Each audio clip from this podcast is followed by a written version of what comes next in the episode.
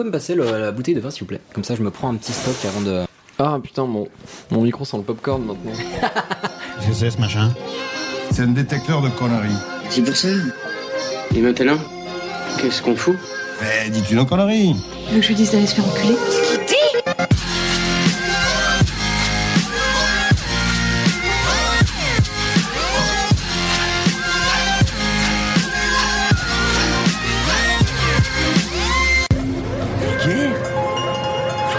vulgaire Oui, je trouve ça vulgaire.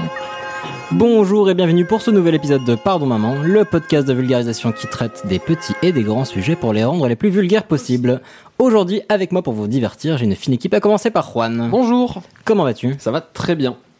Je te remercie de pas me poser la question, mais ça va. Euh, du coup, Hicham, moi, je- comment vas-tu? Très bien, et toi? Merci, ça va très bien.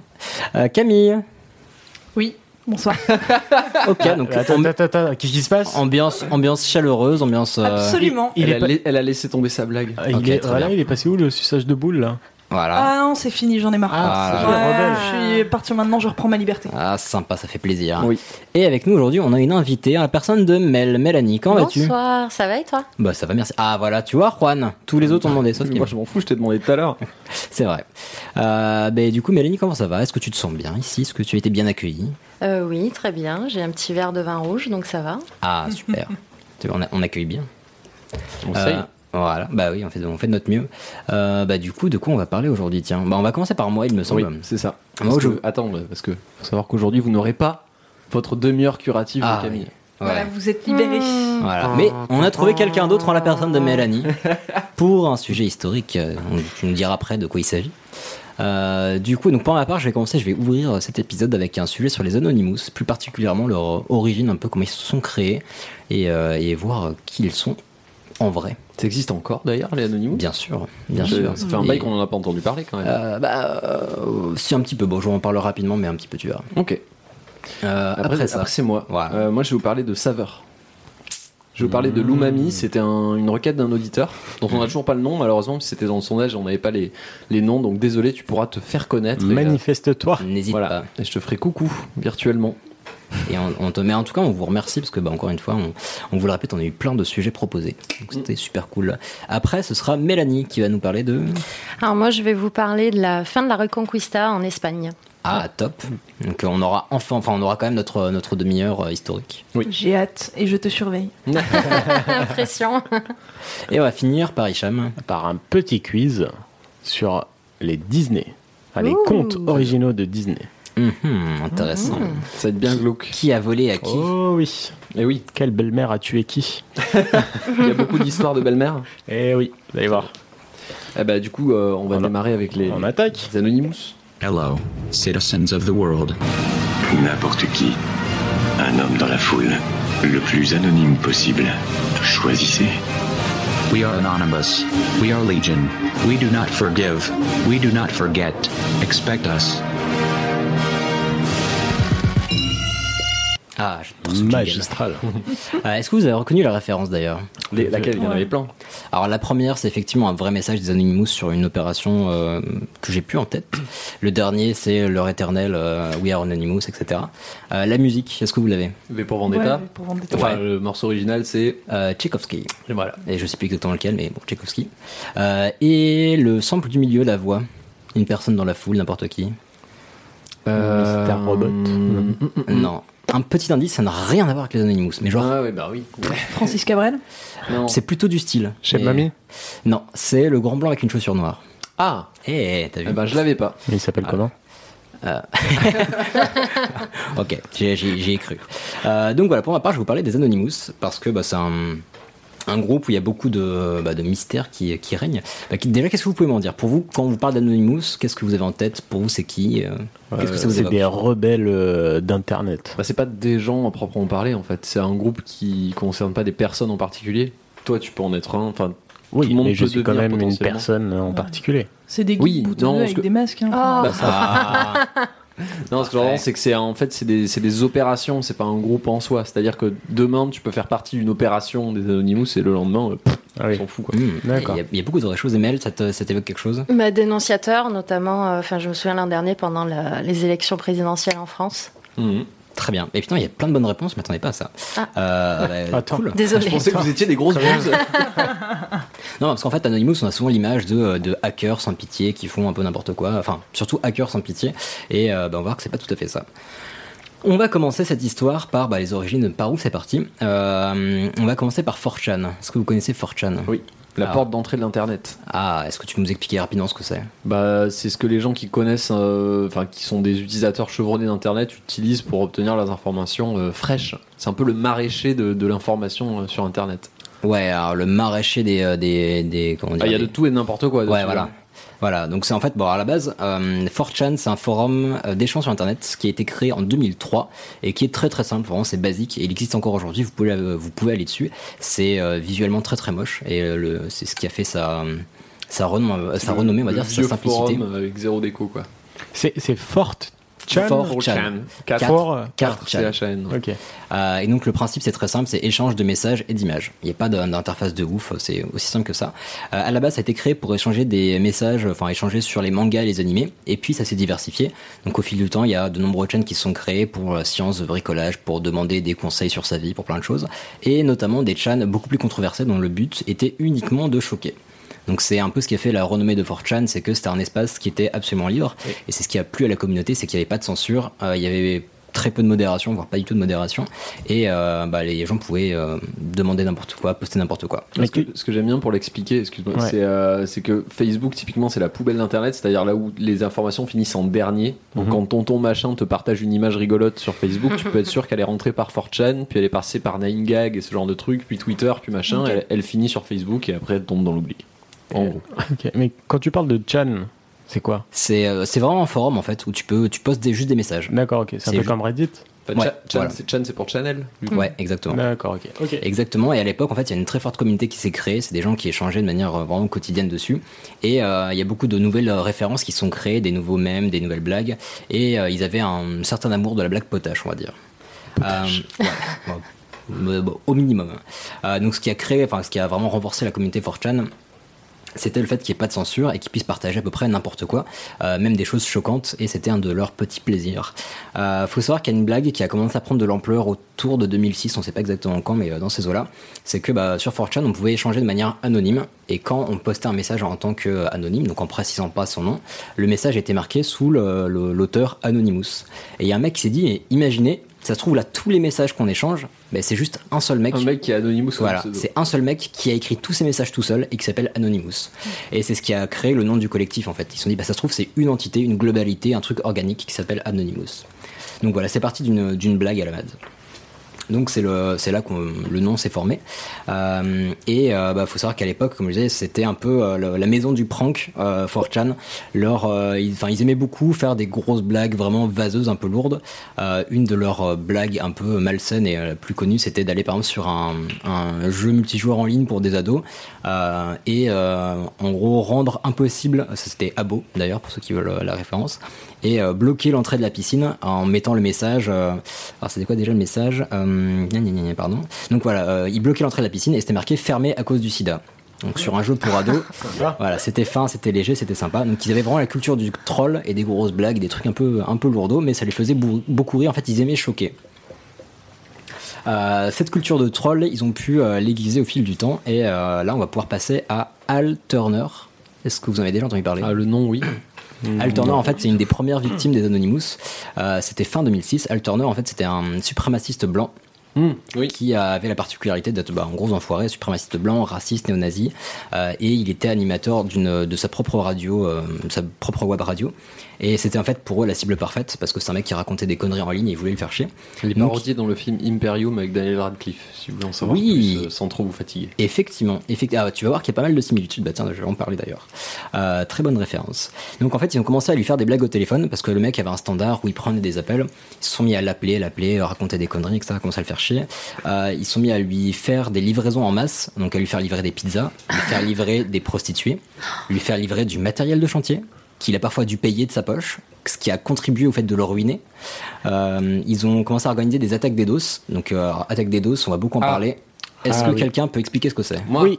Oui. toi aussi Oui. C'est vrai, on fait ça à deux. Allez. Énormément d'utilisateurs qui, Euh, surcharge un serveur. afin de bloqué La connexion d'internet. à ce service. Oh, très Putain, bien. je m'y Ouais. attendais pas du tout à ça. Bien joué. Magnifique.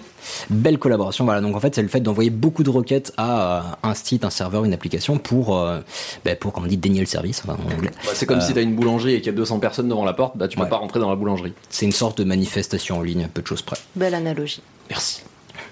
Euh, donc ils sont mis à faire des attaques de déni de service, euh, déjà pour rendre son site indisponible, et ils ont ensuite fait appel à des hackers pour pirater sa boîte mail, et ils se sont aperçus que c'était un indique du FBI en fait. Comme dans Imperium. Et quand ils ont découvert ça, bah, en fait, lui, ça lui a donné une super mauvaise réputation dans son milieu de suprémaciste, parce que c'était quand même assez mal vu d'être un indique du FBI. Sans déconner. Donc avec tous les coûts qu'ils ont engendrés, avec les dénis de service, avec le matériel de chantier livré, etc., le mec a dû fermer sa web radio. Donc victory pour les Anonymous. Et ça a pris quand même énormément sur les indices du FBI au grand public parce que tu vois un, un suprémaciste blanc qui a sa web radio machin qui propage en gros de la haine et tu Mm. apprends que c'est un indice du FBI. Ouais, J'avoue. Ok. Ouais. Bah, Ouais. parce que le cadre, De lé- faire un panel, quoi. le Ouais. cadre légal est assez compliqué, surtout aux US où il y a la sacro-sainte liberté de- d'échanger.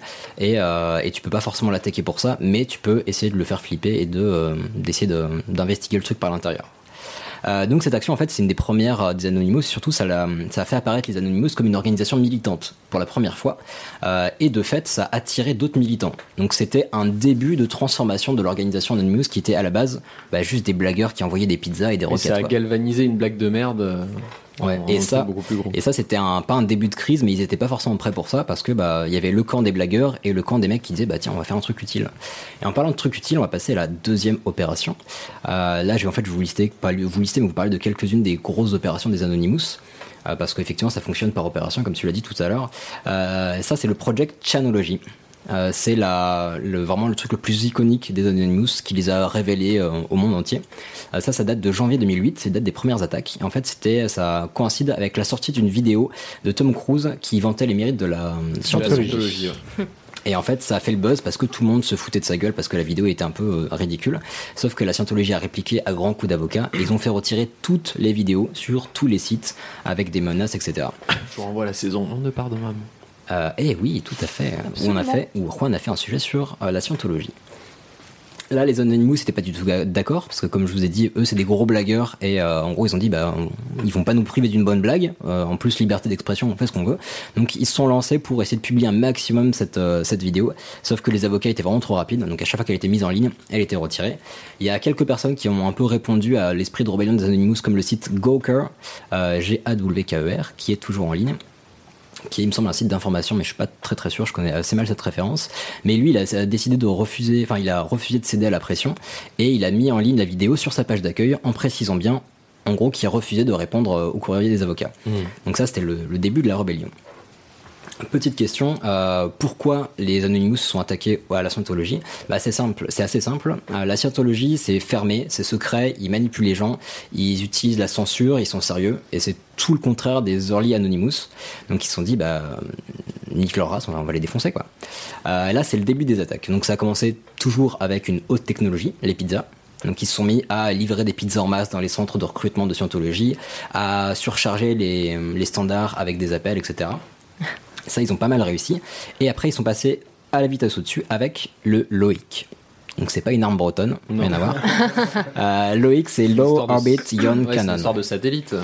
Euh, pas du tout. Non, En le fait, logo, c'est un satellite. Ouais, c'est un satellite parce qu'en fait c'est une référence au jeu Command and Conquer où c'était une, une arme du jeu. Donc c'était une espèce d'arme ultime. Et en fait le Loïc c'est un outil de DDoS où euh, c'est du DDoS simplifié. Il suffit de rentrer l'adresse du site qu'on va attaquer ou du serveur qu'on va attaquer et ça envoie des centaines de milliers de requêtes. Euh, Et du coup, ça aurait permis, comme on disait tout à l'heure, à Hicham de devenir Anonymous pour un jour. Il avait Et- juste à installer Loïc, à mettre un truc et. Ouais, voilà. L'idée, c'est de pouvoir contribuer à l'effort de guerre, et euh, je reparlerai un petit peu après de leur, euh, de leur méthode, mais au début, c'était très simple, et ils comptaient sur la masse, en fait, sur les contributions des gens. Mais je veux, je veux pas sauter un pas, mais je crois que ça s'est un peu retourné contre eux parce que du coup, il y a un peu des, des n'importe qui qui sont mis euh, sans avoir une connexion protégée et machin et qui se sont retrouvés avec des procès au cul. Ouais, ouais. Euh, alors ouais, on peut en parler rapidement. Il y en a plusieurs, effectivement, qui ont fini soit en procès, soit vraiment en tôle. Donc, Mhm. ils ont vraiment fait de la Carrément. prison pour Ouais, ça. il y, a un- il y a un mec qui a fait deux ans de prison, un truc comme ça. Ouais. ouais. Euh, deux ans de prison, euh, interdiction d'utiliser du matériel informatique, enfin d'accéder à Internet, enfin c'est vraiment Mm. des grosses peines. Et ça, ça vient en partie du fait qu'on comprend mal en fait les outils qui sont utilisés et c'est très facile de les déformer. La loi était, en tout cas à l'époque, ça date de 2008, c'est ça, a été assez vaseuse à ce propos-là. Donc euh, ouais, les premiers mecs déjà avaient pas forcément conscience de ce qu'ils faisaient. Andouillés. Euh, et puis, bah, la plupart, en tout cas de ceux qu'on entend témoigner, bah, sont quand même fiers de ce qu'ils ont fait et le, le referaient sans aucun doute. Donc c'est assez beau. Ah oui, c'est beau. Ah, c'est magnifique. Euh, une fois ces attaques lancées, euh, là on a quelque chose encore une fois de, de beau, d'iconique. Euh, le 21 janvier 2008, c'est la parution de la première vidéo au nom des Anonymous, où ils dénoncent en fait, ils, ils annoncent qu'ils vont attaquer l'église de Scientologie, qui sont contre tous leurs agissements, enfin toutes leurs, oui, leurs, leurs agissements, mensonges, manipulations, tout ce qu'on disait avant. Et c'est la première fois qu'on peut entendre ces mots We are Anonymous, we are Legion, we do not forgive, we, not- we do not forget, expect, Expect us, qu'on a entendu à la fin du jingle. Donc ça, c'était- Ils avaient déjà leur masque et tout. euh. euh, ça va venir après. Non, pas encore, ouais. C'était Là- le, le costard, il me semble. T'avais un... T'avais quand même le costard avec Pas encore. En, fait, et, sur euh, cette vidéo, c'est un espèce de paysage avec un ciel et où les nuages passent. Et tout le long de la vidéo, c'est Ah ça. oui, c'est vrai. Euh, je vous conseille de la revoir d'ailleurs, c'est assez émouvant. Et c'est la première fois qu'ils s'exprimaient de cette manière euh, officiellement. Euh, juste après ça, ils ont publié une deuxième vidéo qui était un appel aux armes en fait, où euh, ils encourageaient les gens à venir militer avec eux et à euh, bah, venir s'exprimer pour la protection de la liberté. Donc c'était un, un appel à la population pour venir les aider. Et la troisième vidéo, enfin c'était un appel à la population, mais surtout pour militer. Il leur disait bah, à tel moment, euh, enfin tel jour, on va militer devant les églises de Scientologie. Et la troisième vidéo, c'était un code de conduite euh, qui disait euh, typiquement n'apportez pas d'armes, couvrez-vous le visage. euh, et le- la couverture du visage, il y a eu beaucoup de personnes qui ont utilisé le fameux masque des Anonymous. De Guy Fawkes. Ouais, exactement, qui est une référence à au 5 novembre. Euh, oui, voilà, V pour Vendetta et 5, no- 5 novembre. Euh, avant- il y a- avant enfin, ça. V pour Vendetta a été- fait avant euh, la première intervention des Anonymous, je me souviens pas. Oui, bah, enfin oui, mais parce que c'est issu d'un roman graphique en fait. V pour Vendetta, c'est un roman de- graphique. C'est Frank Miller, J'ai plus Oui, c'est- possible, mais Non, je pensais que ça avait été ins- inspiré par Guy Fawkes, mais en fait, c'est inspiré par euh, V pour Vendetta. Bah en fait, c'est le personnage de V qui s'est inspiré Qui de Guy Fawkes. J'en ouais. parlerai un petit peu après. Je me suis fait des nœuds. Ah. Euh, donc ça voilà, donc, en gros ils leur ont dit tel jour on va manifester, euh, masquez-vous le visage. Euh, Excuse-moi, on n'a pas expliqué, mais Guy Fawkes, c'est le mec qui a essayé de faire péter le Parlement euh, anglais. euh. C'est pour ça que j'ai dit que je l'expliquerai après. Ah, pardon. Il est chiant ce gars là. Ta gueule mais je suis, inv- je suis investi, d'accord C'est- non mais c'est t'as raison, c'est pas très grave. Euh, donc à la base les gens se sont masqués le visage, euh, mais euh, pas forcément avec des masques de Guy Fawkes, mais il y en avait beaucoup. Et le résultat donc de cet appel en fait, ils s'y attendaient pas du tout. Ils s'attendaient à avoir euh, 10 pélos euh, dans deux trois villes du monde. Et en fait dans les plus grandes villes du monde, il y a eu des centaines de personnes, enfin des dizaines et des centaines de personnes qui sont venues manifester, et c'était un déferlement totalement inattendu. C'était une des premières fois que la communauté se retrouvait en vrai. En fait, 4chan existait depuis déjà 5 ans, et c'est la première fois qu'ils se retrouvaient en vrai, et ça, ça a fait vraiment un énorme buzz. Les gens se sont retrouvés dans la rue, ont manifesté, ont clairement euh, exprimé leur haine vis-à-vis des, euh, des sur- surtout, si j'ai pas de bêtises, il y avait quasiment pas de casseurs, de trucs comme ça. Ça s'est passé Ah hyper bien ouais. et du coup, ça, ça, ça a contribué à donner une bonne image en fait à, à Anonymous. Ouais, c'était extrêmement pacifiste, même si bah, en parallèle il y avait toujours des attaques euh, de hacking, de DDoS, etc. Mais, euh, mais voilà, c'était les gens se tenaient beaucoup dans la rue, c'était pas du tout des casseurs comme tu dis, et, euh, et c'est une belle opération. Euh, Donc euh, de nos jours, euh, l'opération Channel. existe toujours dans une certaine mesure parce que c'est une opération comme une autre, donc il y a des personnes qui la relancent de temps en temps. Mais voilà, c'était leur première vraiment grosse opération euh, commune. Pour se lancer dans le game quoi. Voilà. Euh, maintenant, je vais vous parler d'une autre grosse opération, OP Tunisia. Est-ce que ça vous euh, rappelle quelque chose Oui, c'était Non. pour le printemps arabe. Ouais, ça c'était en 2011. En fait, il y a eu une révolution en Tunisie et le, pendant cette révolution, le président Ben Ali, qui- enfin, qui était le président à l'époque, a décidé de censurer l'internet tunisien, donc à la fois de filtrer euh, bah, le contenu et à un moment, quand ça commence à déraper, de euh, couper totalement l'internet en Tunisie. C'est-à-dire qu'il y a des moments où il n'y avait plus du tout de Oui. réseau qui Mhm. passait en Il y a eu Tunisie. la même chose en Algérie il y a pas si longtemps que ça. Ouais. Ouais, ça, ouais. ils ont, ils ont Ouais. coupé, euh, ils ont coupé le réseau euh, en Et Algérie. euh, Ils sur- avaient dit c'est pour pas que les élèves trichent au bac. Triche au bac, Ouais. exactement. Ouais, c'est mignon. Il y a un truc en cours en Russie aussi en ce moment d'ailleurs, affaire à suivre. Ah, je ne savais pas. Ils faisaient une Mmh. affaire de censure avec des prostituées et des ministres en Russie. Ils ont menacé, euh, parce que les, les, les gros réseaux sociaux voulaient pas retirer la vidéo, de potentiellement les couper en Russie. Ah oui, avec la nana sur Instagram, Ouais, non c'est ça. Ouais. Enfin, affaire à suivre. Ouais, bon, on vous transmettra des sources Euh, Du coup, donc suite à ça, forcément, les Anonymous ne pouvaient pas ne rien faire, ne pouvaient pas rester euh, sans agir, parce que pour eux, c'était une atteinte à la liberté d'expression. Donc, ils sont venus en aide à ces populations de plusieurs façons. Ils ont diffusé des tutoriels permettant d'utiliser des outils de cryptage pour contourner le filtrage, quand Internet euh, était toujours euh, Genre en des. VPN.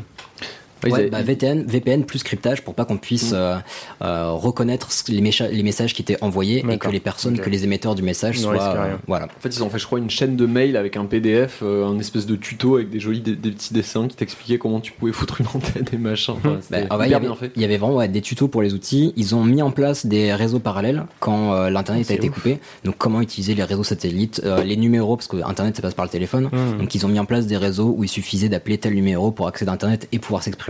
Donc là, le but, c'était de permettre aux populations pardon, de s'exprimer, de faire un retour sur ce qui se passait sur place. Donc les Anon ont aussi envoyé des personnes sur place, soit ils en avaient déjà, soit ils en ont envoyé. Euh, et il y a aussi eu des diffusions de tutos de survie, anti-lacrymo, anti ce genre de choses, comment faire un bandage, enfin voilà. Euh, et diffusion de kits de premiers secours. Donc ils ont commis une action très loin d'être négligeable. et Oh, on trouve d'ailleurs des vidéos sur internet où il y a des groupes tunisiens qui tiennent des masques d'Anonymous et qui remercient les Anonymous. Ouais, j'avais Euh, déjà vu. euh, Je savais pas que hmm. c'était eux. Je pensais Hmm. que c'était juste un masque qu'ils avaient chez eux. Quoi. Non, non. Et en leur disant, bah, merci pour ce que vous avez fait, c'est, enfin, c'est en partie grâce à vous. Euh, et ils leur disent aussi un truc du style, euh, en gros, on vous en doit une. Euh, je sais plus, on s'exprimer du style, euh, vous inquiétez pas, on va, on prend soin de vous si vous arrivez une merde, quoi. Ouais. Donc j'ai trouvé ça assez beau, c'est une belle, une belle preuve de, bah, d'humanité. Hmm. Voilà.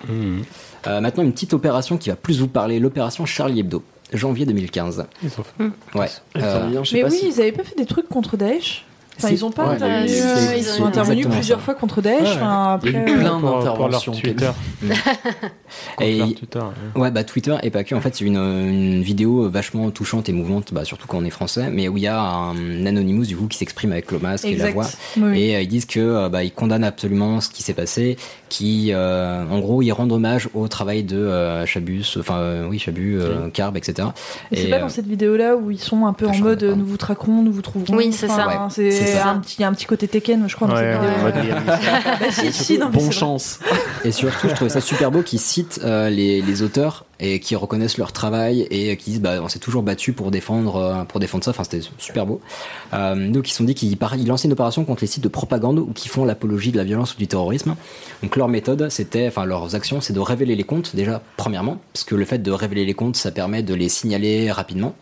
Euh, ils ont aussi, tac tac tac, je reprends mes sources. Donc ils ont encouragé les signalements. Ils ont aussi fait des attaques DDoS pour euh, bah, pour euh, mettre hors service certains sites qu'ils avaient reconnus comme servant à des échanges de messages, etc. Et euh, bah, voilà, vous voyez le genre d'actions qui peuvent bah, qui peuvent entreprendre en fait simplement. Dans le même genre, c'est- je crois que c'était entre, euh, entre euh, la scientologie et le printemps arabe, il y avait eu Wall Street aussi, non? Occupy Wall Street? Euh, oui, ils ont C'était ah, aussi Anonymous qui avait fait ça, je me souviens pas. Bah, ils ont soutenu Occupy Wall Street, effectivement. Et là, j'ai passé sur des petites, enfin, des petites opérations. Non, elles sont importantes, mais j'ai passé plus rapidement parce que vous voyez le, un peu le principe. Il y a eu une opération, bon, celle-là, elle me fait rire, mais l'opération Titstorm. Petite Tempête de tétons Ah ouais, c'est ça. En février 2010, mais en fait, ils ont lancé des attaques contre les institutions du gouvernement australien après qu'il y ait une proposition de loi euh, pour filtrer le contenu de sites web pour retirer la pornographie. Alors, c'est pas qu'ils sont spécialement pour la pornographie, mais le fait, encore une fois, de filtrer Internet, c'est contraire au principe d'un Internet libre. Oui. Et pour cette opération, c'est assez rigolo parce que euh, à l'époque, des grands acteurs comme Google et Yahoo étaient aussi contre ces mesures. Hmm. Donc, encore une fois, les Anonymous ne sont pas que des méchants. Tu vas parler de la neutralité du net ou pas? Euh, non, là, je vais Est-ce essayer. est-ce qu'on a 4 heures là? Ouais. là, vu le chrono, j'ai quand même Moi, construit. je veux dire, vous avez tout le temps de mes chroniques, les gars, donc lâchez-vous là. Non, mais ça va. actions. 1h20 en plus. Ils ont fait des actions en fait euh, Ah, lors là, de l'annonce du Sénat américain. Là, j'en ai pas en particulier, mais je pense que je ferai un sujet euh, spécialement sur la Sur la neutralité parce que je pense que c'est assez costaud. mais, mais je crois pas qu'il y ait eu d'intervention, Mm. en tout cas marquante d'Anonymous par rapport à la neutralité. Il y a Banksy qui a fait un tweet, mais Anonymous. Ah, c'est- alors si Banksy a fait un tweet, on me dit plus rien. Euh, Non, mais il y a- mais je pense que je ferai un ouais. sujet à part parce que les concepts sont pas si faciles, je pense. Enfin, surtout Ouais. les implications sont pas si faciles Ouais. à, à capter. qu'on fasse venir Et- Corben. Corben, si tu nous entends. Ah bah voilà. Euh, re- viens, rejoins-nous. Euh, nous sommes pas Anonymous, nous ne sommes pas Légion non plus, mais viens. Euh, donc ça, c'est des fois quand même. Ça, c'est l'opération Titstorm. Euh, une dernière qui est aussi assez importante, c'est l'opération Payback, donc représailles. En 2010, euh, le début de l'opération Payback, ça peut paraître anodin, mais en fait, c'est une entreprise indienne qui a effectué des attaques DDoS contre des sites de torrent qui voulaient pas retirer des contenus protégés. Euh, et les Anonymous se sont dit, genre, bah, oh, laissez-nous tranquilles. Donc, ils les ont déboîtés. Et ils ont aussi arrosé au passage des acteurs mondiaux de l'industrie du cinéma. Donc ça, ça peut paraître anodin, mais en fait, le sursaut de l'opération Payback, c'est fin 2010, quand Julian Assange, fondateur de WikiLeaks, euh, bah, il s'est fait euh, couper les vivres par des grands acteurs. euh, il s'est fait geler ses comptes. Il y a PayPal et Mastercard qui enfin qui l'ont empêché de recevoir des dons. Donc ça l'a vraiment mis dans une merde noire. Là, les Anonymous se sont dit shit, euh, lui il est là pour partager des informations parce que pour rappel WikiLeaks il diffuse des câbles diplomatiques, Ah. donc euh, des informations qui sont euh, certes sensibles et euh, On fera peut-être un sujet sur les whistleblowers d'ailleurs. oui, à tout à l'occasion. fait. Tout à fait. Euh, et donc voilà, ils ont euh, du coup lancé des attaques sur PayPal, Mastercard et d'autres grands acteurs. Et ils ont notamment, bon, il y a des choses qu'ils ont ratées. Au moment, ils voulaient faire tomber Amazon et ils n'ont pas du tout réussi. Euh, D'ailleurs, ils n'étaient pas d'accord entre eux Ouais. à l'époque. Mais ils ont réussi à faire tomber PayPal, par exemple, pendant une heure ou deux, il me semble, ce qui leur a fait perdre plusieurs millions. Donc c'est quand même, ça peut avoir l'air bête de faire d'attaque des DOS, mais ça a des impacts, ça peut avoir des impacts assez forts. Un jour j'ai perdu plusieurs millions, j'étais j'étais dégoûté. Et Assange a récupéré de l'argent ou pas? Euh, alors j'ai pas la fin, mais effectivement maintenant, il me semble qu'il a trouvé d'autres moyens de récolter des fonds parce que sinon il serait pas dans une telle merde. Oui, maintenant il invite des gens chez lui euh, pour, pour des repas en tête à tête et il Mm. fait payer, je crois. C'est lui qui est en Russie, non? Assange, Non, c'est pas il le. est pas en Russie, non? C'est une petite ambassade. Colombie? Euh, non, Équateur, non? C'est pas un truc comme ça? Je sais plus, on se confond toujours entre Assange et. euh, Il est au soleil, quoi. Ah oui, oui, oui, euh, Non, Snowden. non, non, il est en Snowden. quelque Bah, beau résumé. Snow- Snowden, Ouais. Je les, je les confonds toujours. Snowden était en Russie. Euh, Snowden, Snowden, c'est c'est vraiment- celui qui a les cheveux blancs, blonds Oui, et qui est accusé de viol en Suède. Mais euh, ça n'empêche pas C'est le. Assange, ça. Assange, bah Oui. oui. Du coup, Euh, l'inverse. Ah. Très bien, j'espère Allez. que je t'ai bien embrouillé. Vas-y. Allez, on avance. Je, je... Euh, si je dis pas de bêtises. Snowden, ancienne CIA, en tout cas intelligence américaine. Euh, Snowden, il a créé WikiLeaks, donc euh, diffusion de. Non, c'est l'inverse du coup. Pardon. Euh, non, Assange, WikiLeaks, Snowden, CIA. Voilà. Voilà, Euh, super. Allez, on continue. Donc là, je vous ai parlé de quelques opérations pour vous montrer ce qu'il pouvait entreprendre et montrer le- bah, ce qui les motivait. Euh, maintenant, on va parler rapidement du masque de Guy Fawkes. Donc, c'est effectivement une- un masque qui est porté par Guy Fawkes. Euh, Guy Fawkes. Pierre. Euh, porté par V dans le film V pour Vendetta. Donc euh, Guy Fawkes, c'est un révolutionnaire catholique euh, qui a vécu euh, fin 16e, début 17e. Et il a été, je vais vous passer ses actions parce que ça pourrait faire un petit sujet à part entière parce que c'est assez euh, intéressant. Euh, il a été condamné à la pendaison et à l'écartèlement. Et en fait, juste avant son supplice, il s'est jeté de l'échafaud pour euh, se donner la mort et éviter qu'on le, qu'on le déboîte. Voilà. Donc, euh, Classe jusqu'au bout. Je, je Ouais. trouve ça plutôt rigolo parce qu'un échafaud, c'est pas très, Pas très haut. Non, il s'est juste pété la cheville, Ça après il s'est fait- carteler. Bon. Ça, Ouais. fait, ça fait maximum de mètres. donc- Ouais, mais il s'est pété la nuque. Tu peux te péter la nuque à 2 mètres d'eau. Ouais, Il a fait- il a fait un backflip vraiment, raté. Faut vraiment te dire, j'y vais la tête en avant. Bah, quoi. sachant qu'il était torturé depuis déjà très Ouais. longtemps, donc je pense qu'il devait pas être bien fringant. euh. Il a dû se dire genre. euh, Il a raté son backflip. donc. Ouais. Donc euh, Guy Fawkes en fait c'est euh, beaucoup utilisé, enfin c'est beaucoup utilisé, c'est utilisé par certains comme euh, le symbole d'une personne prête à mourir pour ses idées. Et maintenant on va venir à une dernière question, une dernière partie. Qui sont les Anonymous et comment sont-ils organisés Euh, donc les Anonymous, ils sont souvent associés au hacking et à la super- euh, cybersécurité, mais comme on a vu, c'est avant tout des militants et des défenseurs des libertés, et plus particulièrement de la liberté d'expression. Euh, ce sont des militants qui manifestent et qui battent le pavé, que ce soit sur Internet ou dans la rue, comme ça s'est déjà vu. Euh, ce sont pas forcément des experts en informatique, même si avec le temps, ils ont fini par certainement s'entourer de personnes qui étaient compétentes et qui Oui, pouvaient je faire pense qu'il y a des permanents euh, plutôt, plutôt balèzes. Ouais, dans- dans en tout cas quoi. des amis assez fidèles qui font Mm. des trucs assez cool. là. Euh, les Anonymous, c'est pas forcément un groupe, mais c'en est parfois un. C'est assez contextuel et euh, donc ça désigne pas un groupe de personnes en particulier et Anonymous qui veut, mais c'est une sorte de mouvement citoyen qui est étendu au monde entier et qui est décentralisé. Il n'y a pas de chef global et les membres de cette organisation bah, gardent leur identité secrète pour des raisons évidentes. Mais il y a quand même un- une forme de noyau dur. Euh, justement, non. C'est issu de absolument rien, mais les noyaux, euh, bah, justement, c'est exactement ce que je veux dire. Il n'y a pas un leader, mais en fait, il y a des noyaux qui peuvent émerger, des coordinateurs qui peuvent émerger au sein des opérations. Le temps d'une OP, quoi. Ouais, il y a des gens qui disent, chefs de Eh, projet. si on montait cette opération, effectivement, là, il y a des coordinateurs. Euh, ça- leurs actions peuvent être controversées. Parce que forcément, il n'y a pas de leader. Donc, un groupe d'Anon peut faire, euh, peut condamner ce qu'un autre groupe fait. Forcément, ils s'écoutent, enfin, ils s'entendent pas entre eux. Donc, euh, j'ai toujours l'impression enfin, de, de- des exemples que tu as donnés, en tout cas, défendent toujours une belle cause. bien sûr. Ah oui, généralement, c'est pas des. Ah, bien des sûr, mais euh, on- en tout cas, le- les médias ou d'autres acteurs politiques peuvent leur donner une mauvaise image. Mais parfois, il y a des trucs du style, bah tiens, j'en parlais pour l'opération Payback. euh, Il y a une partie des Anonymous qui voulait faire tomber Amazon, en tout cas faire des, des nids de service sur Amazon. Et il y a une autre partie qui a dit, bah non, enfin, on n'a rien à faire contre J'ai pas encore reçu ma BD, moi. Donc, ouais, ils peuvent ne pas être d'accord entre eux, en fait, sur ok, d'accord, ok, ok. Et petite analyse perso, en tout cas, et je trouve que ça les euh, représente bien. Les Anonymous, en fait, ce sont ceux qui acceptent de risquer leur liberté pour défendre celle des autres. Wow. C'est beau. Euh, maintenant, je vais vous je vais conclure rapidement. Euh, vous pouvez trouver plusieurs groupes d'Anonymous sur Internet, euh, des comptes Twitter, des blogs, etc. Donc, ils sont tous j'allais dire plus ou moins officiels, non, sont- il n'y en a aucun qui est officiel, mais ils sont tous plus ou moins suivis avec des informations plus ou moins justes. Et il y a notamment un compte Medium, donc Medium c'est un site où vous pouvez publier des articles, euh, qui est suivi par plus de 50 000 personnes, donc c'est déjà un petit nombre, et qui est notamment relayé par un compte Twitter euh, Anonymous avec 1,6 million d'abonnés. Donc c'est un compte relativement sérieux, on va dire.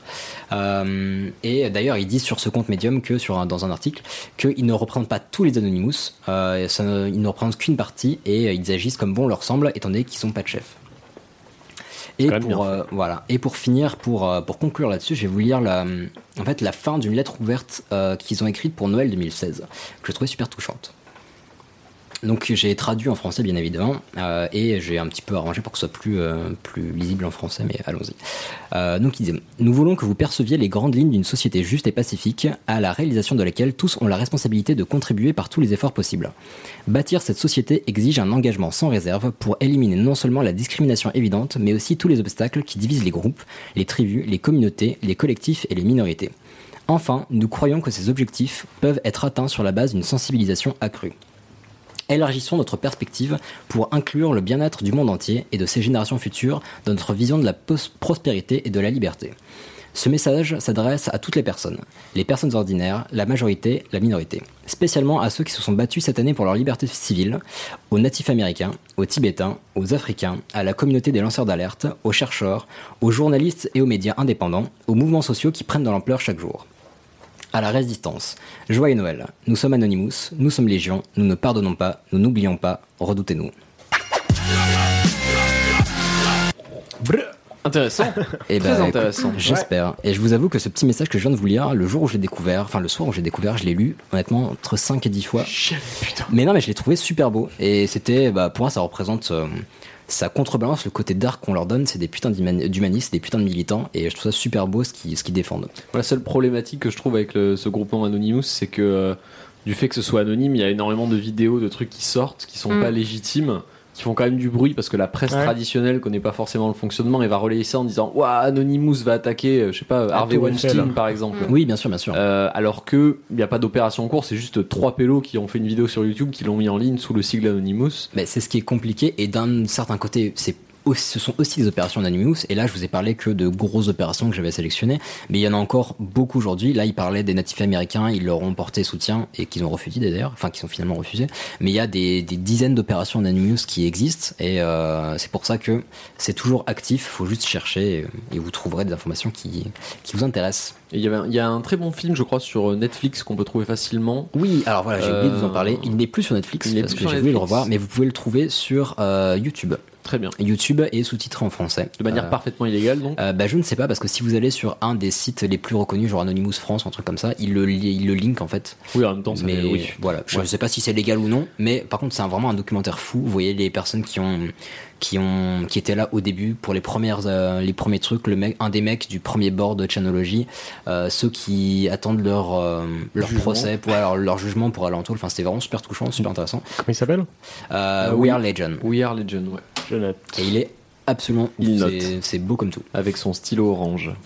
C'est un craint à papier. Ah merde. Ah, on Bon, bah, si avec ça, toi. si ça t'embête pas, voilà, je vais, je vais prendre la main. Là, là, que c'est bon. C'est délicieux. C'est délicieux. Ah oui, certainement. Je vais vous prendre une crêpe au sucre avec une bière. Ça mérite un autre biscuit. Alors moi, je vais vous parler de... Oui, j'ai hésité à mettre le, la, la- la complète de Ken le Survivant, puis je me suis dit que ça n'avait rien à voir et que donc je n'allais pas le mettre. Donc je vais vous parler de l'umami. De crêpe au sucre? Non, je vais pas parler de la Ah, J'aurais préféré. C'est une chanson Mais aussi, non? il y a un petit rapport. L'umami? Non, putain. tu arrêtes.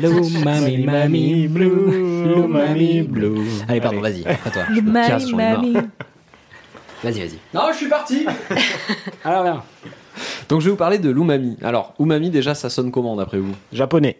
Bravo. Indien. Ah, Non, bah trop tard. Il a donné la bonne réponse. Ça sonne japonais, en effet. Euh, L'umami, c'est un des cinq goûts fondamentaux. Eh Quoi Les Et cinq ouais. goûts fonda- Ah. fondamentaux. Goût, goût, goût. Ah, goût. Putain, je parle si mal que ça. umami Avec un G comme euh, glaire. Oui, ça me dit quelque chose. Vas-y. Il y a un café à bah, République. Déjà, avant de vous parler de, de l'umami, je vais vous parler des, des goûts fondamentaux, du coup, euh, qui remontent à à peu près à Aristote. Dans Ah. son temps, on Donc, euh, distinguait il y a longtemps. il y a, il y a un bon moment. On distinguait plusieurs saveurs. On avait l'acide, l'amer, le doux, l'onctueux, le salé, l'aigre, l'âpre et l'astringent. Pâtes Ah, sucrées. Ah Non. bah non, il n'y avait pas encore le. Bah, le- si, il y a doux. Si, il y avait le doux en fait. Le, sucré c'était dans le Il n'y a doux. pas le croquin et le fondant. Il y a pas- a le croquant et le fondant. Mais ça a évolué, puisque Aristote, c'était quand même il y a un petit moment. En 1751, on en a eu cinq autres l'humide, le sec, D'accord. alors le sucré, l'aigre. On avait euh, aussi le muqueux et mon préféré, le gras. Le muqueux. Donc, Parce que le gras, c'est la C'est vie. ça. Le goût du gras. Mais qui a écrit ça Maïté. Euh, Caradoc. bah, différentes personnes, plusieurs analystes de la cuisine. Euh, en 1751, je crois que c'était une française qui avait trouvé euh, les, les autres.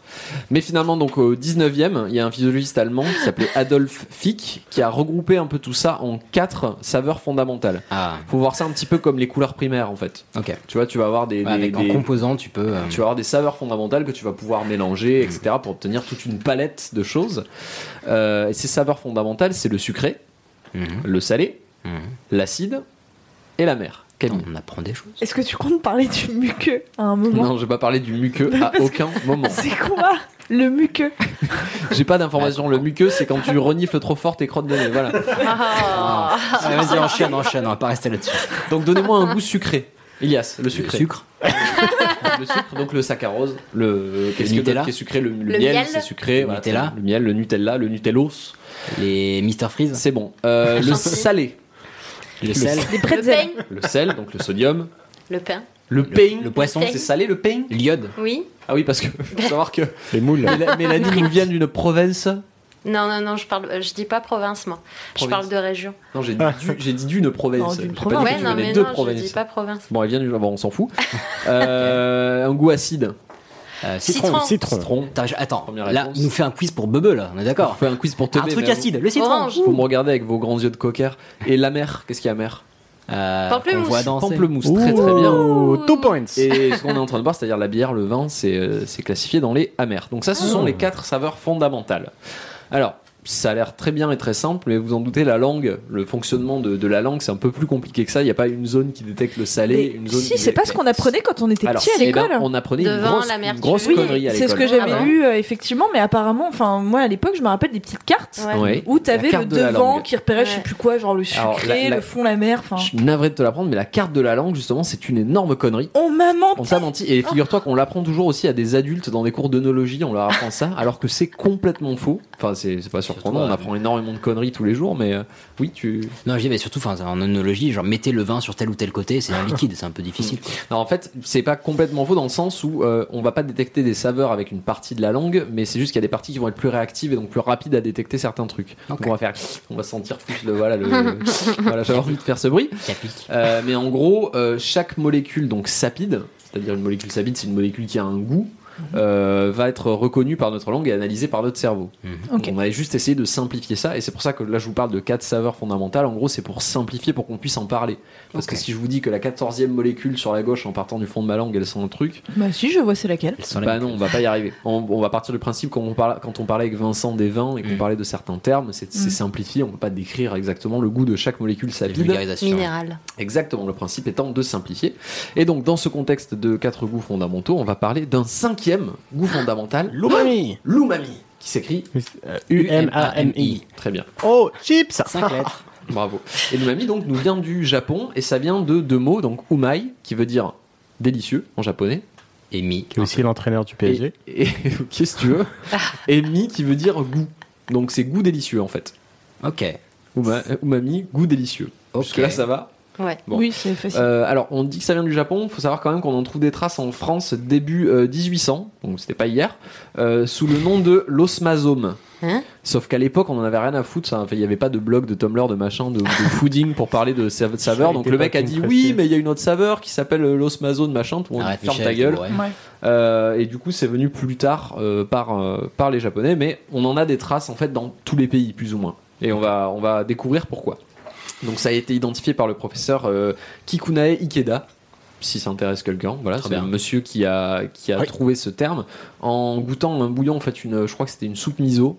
Avec le Et mélange. il aurait dit, Hum, c'est bon, ça a, le- ça a le goût du bon. En fait, la base du bouillon, il a essayé d'identifier. Il y avait une saveur particulière qu'il aimait beaucoup, et il se disait mais c'est pas amer, c'est pas, c'est pas acide, c'est pas, j'arrive pas à Mhm. savoir ce que c'est. C'est umami. Et donc il a cherché les molécules en fait qui avaient, euh, qui avaient créé ça. Dans sa soupe, sa femme pète un câble. Mais mange, putain, Mange ta froid. putain de soupe Enfin, officiellement, donc ça a été reconnu comme un terme scientifique umami en 1985 lors du Symposium international de l'umami. Ah, le symposium.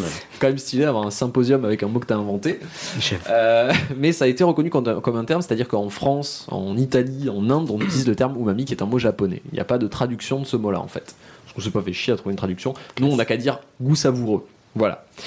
Donc l'umami, c'est notre cinquième saveur et on est très content. Mais ça a quel goût Hmm. l'umami Ben, Parce que si je vous dis donc, euh, si tu me dis salé, euh, le sel, sel. machin, un truc, goût Ah, ah, savoureux. ah, si, euh, c'est euh, genre la soupe de champignons, je sais pas quoi. Non Ah, ça peut, ça peut rentrer Ah. dedans. On va y venir. Donc, euh, faut savoir que l'umami, en fait, ça a aucun goût. Ça n'a absolument aucun goût en soi. Alors, ça aurait potentiellement le goût. L'exemple le plus proche qui a été trouvé, c'était d'un bouillon de bœuf qu'on n'a pas salé. C'est-à-dire un bouillon de bœuf un peu, un petit peu fade. Fade, donc Voilà. c'est pas super bon. Donc c'est pas super bon, mais c'est pas ce qui est intéressant avec l'umami. C'est que, en fait, si toi, par exemple, Hicham, tu cuisines, tu aimes bien Oui. cuisiner, Oui. et t'es capable de te rendre compte quand tu cuisines que ton plat il est trop salé, Oui. il est trop sucré, et tu es capable de le corriger. tu vois, si- s'il manque du sel, tu peux rajouter du sel. Bon, il y a des fois c'est pas rattrapable. S'il y en a trop, bah. S'il y en a trop, t'es dans la merde. Et voilà. Euh, et pourtant, si je te dis ton sauté de champignons il est pas assez umami, t'es dans la merde. Ah, mais carrément. Là, tu sais pas trop quoi faire. Ah, bah, bah, tu fais plus de umami. enfin. Et bien en fait c'est ça, c'est quand on cuisine on essaie de créer un espèce de, de, de je ne sais quoi pour que le plat il défonce en fait. On va, on va arriver à un mélange parfait de, de- de- d'ingrédients qui fait que c'est hyper bon alors que s'il y avait trop de sel ce serait pas bon. Et euh, l'umami on, on touche un peu à ça. Euh, c'est une sensation en fait de rondeur et de confort sur la langue. Hmm, Laurent de lait. Donc, euh, c'est- c'est- c'est- c'est- Arrête on, commence à comprendre, supplie. on commence à comprendre le savoureux. En fait, c'est vraiment Ouais. ah ce plat est savoureux. Un peu tu rentres dans ton bain, il a la température parfaite du premier coup, t'as pas à régler quoi que ce soit. Mhm. Bah c'est pareil avec la bouffe. Ok. Tu la manges, putain c'est parfait. Ouais, c'est le truc qui manquait aux Ça- quatre autres éléments. Quoi. faut. Exactement. Et, Non, mais on a. j'en ai, et j'en ai perdu deux. Allez, on a perdu le reste de l'assemblée, mais t'inquiète pas, moi je t'écoute. Je pense qu'il y a une private joke de Maïté. Je suis extrêmement attentif. Non, non, non, tu réécouteras l'épisode. Allez.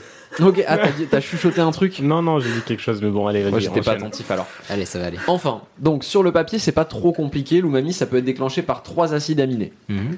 On a euh, l'acide glutamique. Ça vous parle peut-être le glutamate par exemple? Gluten. Par rapport avec non le gluten. Gluten. En fait, le glutamate, hein. c'est, c'est tout ce qui est, c'est exhausteur de goût en fait. Notamment dans la Ah, dans le les rest- Hein Le sel, c'est le sel est un exhausteur, Le le, glutamate aussi, mais euh, le, alors le viandox c'est encore autre chose. Mais en gros, quand tu vas manger de la nourriture asiatique, par exemple, ça contient beaucoup de glutamate. D'ailleurs, il y a des gens qui digèrent très mal la nourriture asiatique, ils savent pas trop pourquoi, ils vont bouffer au resto et eh, derrière ça va pas. C'est à cause de ça, c'est qu'ils ont des problèmes avec euh, avec le glutamate. Mais c'est très utile parce que ça décuple le goût. Par exemple, euh, si vous prenez un granola, pour, euh, pour citer une marque volontairement, euh, leur principe c'est tu peux pas en manger qu'un seul. Mhm. Hmm. Ça c'est créé par euh, cette molécule là. Hum, ça, Ah, c'est pas le sucre. C'est pas le sucre qui appelle le, le sucre, sucre. joue aussi, mais, mais c'est surtout cette molécule-là. Donc je disais de trois acides aminés, donc l'acide glutamique, le guanylylique et l'inosinique. Euh, et là où c'est magique, en fait, c'est pas ces acides-là en soi qui sont déjà pratiques parce que euh, ils, attirent une certaine addiction. Ce qui est pratique, c'est que lorsqu'on mélange deux de ces acides, ça fait pas ce goût plus ce goût égale euh, ce goût. Mhm. Ça, ça multiplie en fait Ah, le côté savoureux. Ça le, ça le décuple quasiment. Donc si je prends un aliment qui est umami et un autre aliment qui est umami, même si c'est avec une autre molécule, et que je les mélange, ça fait pas un double umami, ça fait un turbo umami en fait. Hmm. J'ai l'impression que c'est de l'alchimie, c'est pas de la cuisine. Bah, c'est Bah, c'est de la science, la cuisine. cuisine et de la chimie. non, j'ai dit de l'alchimie. Ah, pardon. Ah. Et donc là, ça fait une pierre. Et... c'est ça. Ah. Et tu vis éternellement. Mais Ah donc, non, c'est pas, c'est- non. ce principe-là, c'est que quand on prend des ingrédients umami, ça ne fait pas que doubler la saveur, ça la multiplie vraiment. Donc si j'ai un aliment umami que je le mange comme ça, ya c'est très bon, un autre, ya c'est très bon, si je les mets ensemble, ça explose. Exemple, j'ai une tomate, une belle tomate bien mûre, c'est très bon. Tu mets du Nutella. Ça, alors, ça marche pas toujours. Euh, le parmesan aussi, c'est très bon. Et si tu fais des spaghettis avec une sauce tomate et du parmesan, C'est double umami. bam bah ça, ça défonce. Ok. Et en fait, ça, ça explique un petit peu la cuisine de tous les pays. Pourquoi on met du, du- des oignons et des carottes dans un bouillon? Pourquoi les Italiens ils mettent du parmesan euh, dans Ouais, en gros, c'est qu'est-ce qui va bien ensemble. et- On essaie de recréer. Parce qu'ils ont raison. Bah ils oui, ont ils ont raison. raison. Et on essaie toujours de recréer cette saveur-là, même si on n'avait pas forcément euh, récemment de mots à mettre dessus. Et ce Ah. mot, c'est umami. On essaie de créer cette saveur-là. Donc, euh, petite liste de, euh, d'ingrédients qui sont umami. On a les asperges, Umamesque. les oignons, les tomates, certains champignons comme par exemple les morilles qui sont Mm. très puissantes ou les shiitake. Je sais pas si vous connaissez le champignon oui. shiitake. Champignon noir. Euh, les sauces, donc t'en parlais, le viandox, le ketchup, les trucs Ah. comme ça, ça, ça va, ça va créer ce, ce, ce truc-là. Donc les viandes, le bœuf, le jambon, euh, tout ça. Et la plupart des fromages, donc cheddar, emmental, parmesan, roquefort. Et quand on va mélanger ces ingrédients, on va se retrouver avec une, une turbo saveur. Donc on pourrait dire que l'umami, c'est la turbo saveur pour euh, niquer toutes les autres saveurs. Putain, c'est beau. Je dirais même que c'est bon. Oh. ok. Faut que t'arrêtes de faire des interventions comme ça. Bah écoute, je réfléchirai maintenant à mon umami euh, quand je le fais à manger. Il y a des très bons bouquins sur l'umami que vous pouvez trouver euh, un peu partout. Et euh, en gros, c'est de la théorie de la cuisine, hein, tout simplement. Et il y a d'autres, euh, j'ai pas fait de recherche dessus parce qu'on est vraiment sur la théorie, mais il y a d'autres saveurs qui sont en train d'être fouillées. Donc par exemple, on va avoir le- la saveur particulière qu'on a quand ton aliment est pas trop chaud mais pas froid mais qu'il est entre les deux un peu tiède euh, comme les lasagnes réchauffées par Ouais. exemple vous voyez il y a donc il y a plein d'autres plein d'autres trucs qui sont cherchés comme ça pour améliorer cette cartographie des saveurs euh, et la rendre plus lisible Ok, mais écoute, Mhm. à creuser, à creuser. Donc maintenant passons à notre sujet historique avec le sujet de Mel. allons-y Allez, partez maintenant. Non, justement, non, on vous demande pas, c'est un ordre. Va à la chasse perd sa place. Comment enchaîner avec ce jingle? Il va falloir Allez, courage. Ouais. Alors, donc moi je vais vous parler de la fin de la Reconquista. Donc on date euh, la fin de la Reconquista à l'année 1492, qu'on appelle l'année cruciale, l'année crucial, euh, crucial, pardon. Est-ce que vous savez ce qui s'est passé en péninsule ibérique en 1492 Oui, Camille. Eh ben, on a, on a réussi à bouter euh, les musulmans hors euh, de l'Espagne avec la chute de Grenade. Et du coup, Tout les à Abbassides fait. se sont barrés avec la queue entre les jambes. Oui, il et a réussi vraiment. à caler ouais. il est trop content Et on a découvert l'Amérique aussi. Ouais, accessoirement. Donc oui, vraiment la queue entre les jambes. En fait, on a la population en fait musulmane, les morts qui sont arrivés au 8e siècle en, en péninsule ibérique. Hein, ça, c'est le terme géographique. Les morts. M-A-U-R-E. Ouais, M-A-U-R-E. Mauritanie. Mour. Ah, ah, ok. Tout le monde me regarde avec un air de con. Ok. Bah ça oui. marche. Ce sont Les les, po- morts. les populations d'un certain endroit de l'Afrique. D'accord, ok. Ok, très bien. Voilà, merci. Afrique du Nord, ils se sont dit que l'herbe était plus verte ailleurs et qu'ils allaient pouvoir faire de belles cultures. L'herbe était Donc plus ils viette sont ailleurs Ouais, plus cuvettes. ailleurs. Laissez-la tranquille. Oui, merci Elias. Donc en fait, euh, pour faire un bref résumé, ils sont arrivés là au 8e siècle et euh, donc au bout de 7 siècles, on a enfin réussi à, à les faire sortir du territoire.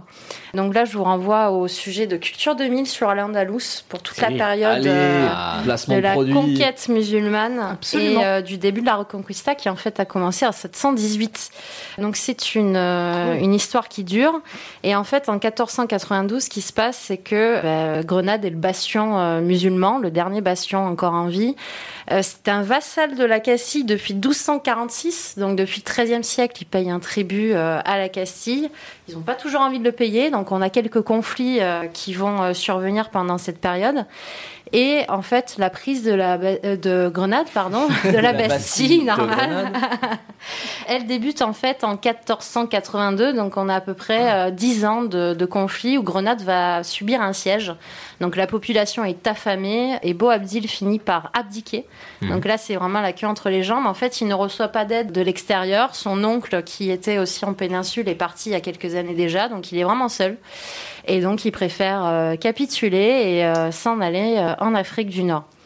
c'était sage de sa part Ouais, il aurait pris cher. euh, ouais, il aurait pris très très cher. Donc là, enfin, en 1492, le 2 janvier, euh, on a euh, Isabelle de Castille et Fernando euh, d'Aragon, son mari, qui débarquent à Grenade et c'est enfin la fin de la Reconquista, donc une énorme victoire pour euh, ce couple euh, détonnant. Oui, Enfin, après, je pense que s'ils s'étaient pas mariés, ils auraient jamais réussi euh, Ouais, séparément à, Ouais, ouais, ouais, c'est ça tout. à faire, à faire tout ça. Ouais. Donc en fait, eux deux, ils se sont mariés en 1469 et c'était un mariage secret. C'était un mariage secret. Ils ont même utilisé une bulle pontificale parce que, euh, qui était fausse. Comment ça, un mariage Euh, secret? Ouais, un mariage secret parce qu'en fait, Isabelle, elle, elle n'était pas du tout prétendue au trône d'Espagne. Parce qu'en fait, elle était issue d'un second mariage du roi qui venait de mourir, Juan II de Castilla. Et, euh, et en fait, elle, elle va carrément conquérir le pouvoir. C'est elle qui va euh, en fait manigancer cette histoire de mariage parce qu'elle se dit voilà, il y a plein de gens qui sont morts. C'est bon, euh, nombre de concurrence réduit. Par contre, il reste encore Fernando, qui est mon cousin direct. Et à cette époque-là, euh, le pape ne voulait pas que les cousins euh, de premier degré se marient. Donc elle, en fait, elle a trouvé le meilleur concurrent possible à éliminer et ça lui permet aussi d'avoir un énorme royaume parce qu'à cette époque-là, au Moyen Âge espagnol, on parle des Espagnes. En fait, on a plusieurs royaumes chrétiens. On a au XVe siècle le royaume de Navarre au nord, le royaume d'Aragon qui est dirigé par euh, l'enfant euh, d'Aragon euh, Fernando et la Castille avec euh, Isabelle. Oui, Cham Navarre, c'est pas la France. mon micro est éteint. Allô, allô. Merci. Le euh, Navarre, c'est pas la France. Oui et non. En fait, le royaume de Navarre va s'étendre au-delà des Pyrénées. Parce qu'Henri IV, c'était le. Ouais, le roi de France et de Navarre. En fait, c'était un royaume qui. Ah, euh, et de Navarre. Ouais. Ça correspond au Pays Basque actuel, Ouais, on un peu plus gros. Ça va même un petit peu plus haut. Ouais. Mais ouais, c'est tout le, le sud-ouest vraiment, D'accord, ok. euh, ouest français, enfin français actuel. Et on arrêtera, je crois, de parler de Navarre euh, au 19e siècle. Enfin, c'est Ah oui. c'est vraiment un terme Ah, qui va rester longtemps, ouais. Oui, non, non, avant ça, les rois de France sont, euh, comme tu l'as dit, rois de France et Ouais, de Navarre. et de Navarre. Je crois C'est deux couronnes euh, qui sont séparées, je crois, jusqu'à Louis XVI, enfin jusqu'à la Révolution française, en fait, Hmm. il me semble. C'est c'est un royaume qui à la base était le royaume des Asturies, qui était une principauté, là où se trouve les- euh, l'équivalent du Pays Basque espagnol. Et en fait, ils ont conquéri, euh, conquis des, euh, des territoires au nord des Pyrénées. Ok, ça marche. Merci. Donc on a le royaume de Navarre, Castilla et Aragon. Et en fait, euh, Isabelle donc, épouse Fernando, qui est son cousin, en 1469. Donc quand le pape l'apprend, forcément, il n'est pas très content, mais il va leur pardonner, hein, parce qu'Isabelle est tellement euh, pieuse et dévouée euh, à la, au catholicisme qu'il va, il va vite lui, lui pardonner ça. Et en fait, leur excuse, c'était de se marier au plus tôt pour en fait donner un héritier au trône. La fin Ça, justifie les moyens. ça- joue bien, c'est comme excuse. Hein. Ouais, ça c'est pas mal. Et en fait, ce qui est assez euh, étonnant, c'est euh, comment va fonctionner ce couple. On a vraiment le roi et la reine. C'est pas comme euh, Elisabeth euh, avec son mari Philippe qui est totalement évincé. Là, on est vraiment dans un couple de pouvoir avec la reine qui est au-dessus. Hein, C'est-à-dire que tous les, documents officiels sont signés par le roi et la reine. C'est eux deux qui prennent les décisions. Et si son mari fait des conneries, elle fait profil bas et en fait ils forment un rock tous les deux pendant tout leur règne. Donc c'est vraiment un, couple au pouvoir et on a bien évidemment euh, donc Isabelle qui va être plus attristée euh, par de mauvaises nouvelles venant de Castille et euh, Fernando des nouvelles venant d'Aragon forcément. Donc ils ont chacun leur territoire où ils sont chacun souverains. Donc ils vont diriger tout le royaume chrétien espagnol ensemble. Donc ils vont avoir pas mal d'enfants tous les deux et en fait ils vont les placer dans les différentes cours d'Europe. On a par exemple Catherine euh, d'Aragon qui va en fait épouser d'abord le prince de Galles et ensuite Henri VIII. Il y a un film d'ailleurs qui a été fait avec Eric Bana, euh, Scarlett Johansson et je ne sais plus trop qui sur la cour en fait euh, d'Henri VIII. Donc Catherine est du Attends, côté de C'était quoi le nom du l'Angleterre. film? Juste pour la Euh. Deux sœurs pour un ouais, deux roi, sœurs ouais. pour un Une roi. vaste croûte. Deux Oh. sœurs pour Enfin, Ouais, de mon avis. oui, oui, On oui, dirait une comprends. comédie américaine, genre deux sœurs pour un roi. Non, mais c'est vraiment ça, C'était avec The Rock. délire, ouais. C'est tout à fait le délire. Ok. Non, c'est pas vrai. Ah, putain, merde, j'y ai cru. C'est avec ben, justement l'actrice de V pour Vendetta, comment est-ce qu'elle s'appelle déjà Euh, Portman. Ouais, Portman. Ah, voilà. et Scarlett Johansson. Ouais, merci. Donc en fait, elle, elle va mettre euh, ses enfants, euh, enfin vraiment, ça va être des pions comme sur un échiquier, ce qui va faire que la France, qui est leur ennemie, euh, va se trouver totalement isolée euh, grâce à ces mariages. Elle va envoyer Juana, euh, Jeanne Ière, euh, qu'on appellera par la suite euh, Jeanne la Folle, Juana la Loca. Elle va l'envoyer à la cour d'Habsbourg, donc l'empire Habsbourg à cette époque-là. C'est tout ce qui est au-delà du Rhin, en fait. C'est euh, l'Allemagne, euh, c'est c'est vraiment un gros empire. Donc elle va la marier à l'héritier. Euh, c'est quoi C'est euh, Fernand Philippe Lebeau Non, c'est Philippe Lebeau, ouais, Ouais. c'est ça. Philippe et Ils Hermoso. connaissent tout. Tout à fait. Et en fait, euh, Jeanne Juana La Loca va être surtout connue bah, pour euh, sa folie, euh, la folie qu'on lui prête. Ouais. Alors, si je puis me permettre, je l'ai pas encore vu, mais apparemment il y a une série espagnole qui est sortie là-dessus. La cassette des papels, c'est sûr. Non, sur euh, Sur sur Juana ou sur euh, sur Juana et Ouais. sur euh, le début du règne de Charles Quint. D'accord. Et apparemment, c'est une très bonne série que j'ai pas du tout vue, mais qui cartonne en Espagne, qui s'appelle Charles Quint, je crois. Bah, Il y a aussi Sur, un, euh, sur la ouais. jeunesse de Charles Quint, du coup, qui est le fils de Jeanne la Folle. Il y a aussi un film qui a été sorti avec, il me semble, l'excellente Paz Vega dans le rôle de Juana, qui s'appelle Juana ou Juana la Loca, où euh, bah, elle joue Jeanne et euh, elle joue extrêmement bien. Donc il y a aussi ce film-là. Donc, euh, et après, elle va aussi placer euh, une de ses filles au Portugal. Enfin bref, elle est, elle est tranquille en fait parce qu'elle a à la fois le Vatican qui est avec elle. D'ailleurs, en 1496, il me semble, le pape euh, Alexandre VI de Borgia, Camille Le nous fera peut-être un sujet un jour. Bah oui, un jour. Euh, On l'attend. C'est hein. prévu, c'est ouais, c'est prévu. déjà hein. prévu. Ouais, en fait, il va donner un titre pontifical au, euh, aux deux époux. C'est le titre de roi catholique. Donc, à partir de ce moment-là, Isabelle de Castilla devient Isabelle la Católica et euh, Fernando devient Fernando el Católico. Donc, ça, c'est vraiment euh, des titres qui donnent non pas pour euh, la fin de la Reconquista, le fait d'avoir poussé les populations musulmanes à l'extérieur du pays, c'est parce que les- le royaume espagnol a aidé le Vatican à pousser les Français dehors. Du côté de Naples, donc forcément on les félicite et on leur donne ce titre honorifique. Et il est purement honorifique ou il leur donne un pouvoir Mmh, quelconque C'est une reconnaissance de C'est la une part de l'Église reconnaissance Ok. plus plus. Je crois que le pape avait donné le titre de roi chrétien français Mhm. et aux Espagnols il va leur donner le titre de roi catholique. C'est vraiment une distinction. Ok. Et en fait du coup ils peuvent utiliser ce nom. euh, Bah, c'est une croix au mérite. Après, euh, il en a filé à tout le monde dans le sens où la France a été nommée euh, fille aînée de Oui. Euh, les Espagnols étaient rois très catholiques. Enfin, chacun, on avait. euh, ça dépendait des papes et des mariages et de tout ça. C'était des gommettes, quoi. Ouais, ouais. Cardinal Chacun du avait pantalon saumon. J'ai un pantalon gris, là. Ah. Mais oui, à chaque fois je regarde son pantalon, je dis mince. Il a pas mis le pantalon sur Arrête de regarder le pantalon. tu- C'est gênant. Où en étais-je? Oui. Donc en fait, le pape est super content d'avoir euh, pu mettre les Français dehors, donc il leur donne ce titre. Après, il faut savoir aussi qu'on est dans une période très sombre de l'histoire de l'Espagne, vu que c'est l'Inquisition Mhm. qui a commencé en 1478. Donc euh, la- à la fin de la Reconquista, euh, on a déjà brûlé pas mal de personnes. Euh, Il y a notamment Tor- Torquemada qui, qui est sinistrement connu pour avoir fait brûler à peu près 2000 personnes. En très peu de temps, il a tellement été efficace que ceux qui lui ont succédé n'ont pas réussi à atteindre les mêmes stats que lui. Euh, et ils ont alors en alors fait- qu'ils avaient le plan. Ouais, alors qu'ils ont dû élargir, ils ont dû élargir le champ d'action parce qu'au début, en fait, euh, les, les cibles de l'Inquisition, c'était les conversos, les convertis, mais les mauvais convertis. C'est-à-dire qu'il y a Mhm. beaucoup de personnes, de juifs, de musulmans, qui se sont convertis et qui, euh, le soir venu, la nuit tombée, euh, Une prière par-ci par-là. voilà, euh, Ah, continuer. Oui. Ouais, on peut faire un rappel en genre en deux phrases de ce qu'est l'Inquisition. Parce que là, tu es en train Ouais, d'expliquer les choses sur le global. euh. Ouais, c'est ouais, je- j'y- oui, oui, j'y- viens. Pardon. C'est peut-être un peu décousu, mais euh, Non, non, euh, pour, euh, je sais pas, remettre le contexte pour ceux qui n'avaient pas forcément la référence. euh. Pardon, désolé. Euh, donc l'Inquisition, en fait, ça, ça a été euh, propulsé par le pape euh, Sixte VI. Et en fait, là, à cette époque-là, en Europe, il y a vraiment une énorme pression catholique. En fait, l'Espagne a la réputation de ne pas être un pays sûr.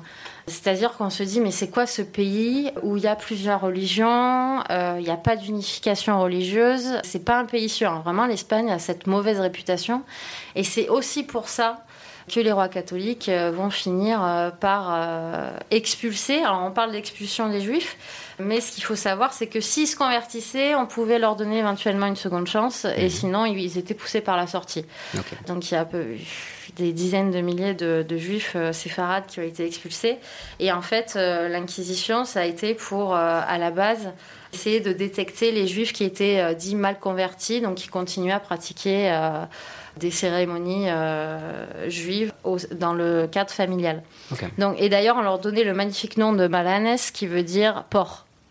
Sympa. C'est très Euh, sympa l'ambiance. Toujours une la bonne ambiance, juive, elle est l'Inquisition. pas évidente à pratiquer de manière euh, confidentielle entre guillemets. C'est vrai. C'était souvent en famille, en fait, euh, Mm. quête familiale. Et euh, les Juifs étaient là depuis le 4e siècle, à peu près, après Jésus-Christ. Donc ça fait un moment qu'ils sont implantés. Mais euh, par souci d'unification, en fait, on a vraiment envie qu'il y ait la même religion. Donc on leur donne le choix. Soit vous convertissez au catholique et vous le faites à fond, Mhm. euh, que ce soit juif ou musulman, euh, soit vous vous barrez. Gros, c'est un Grosse, peu grosse ça l'idée, grosse ambiance.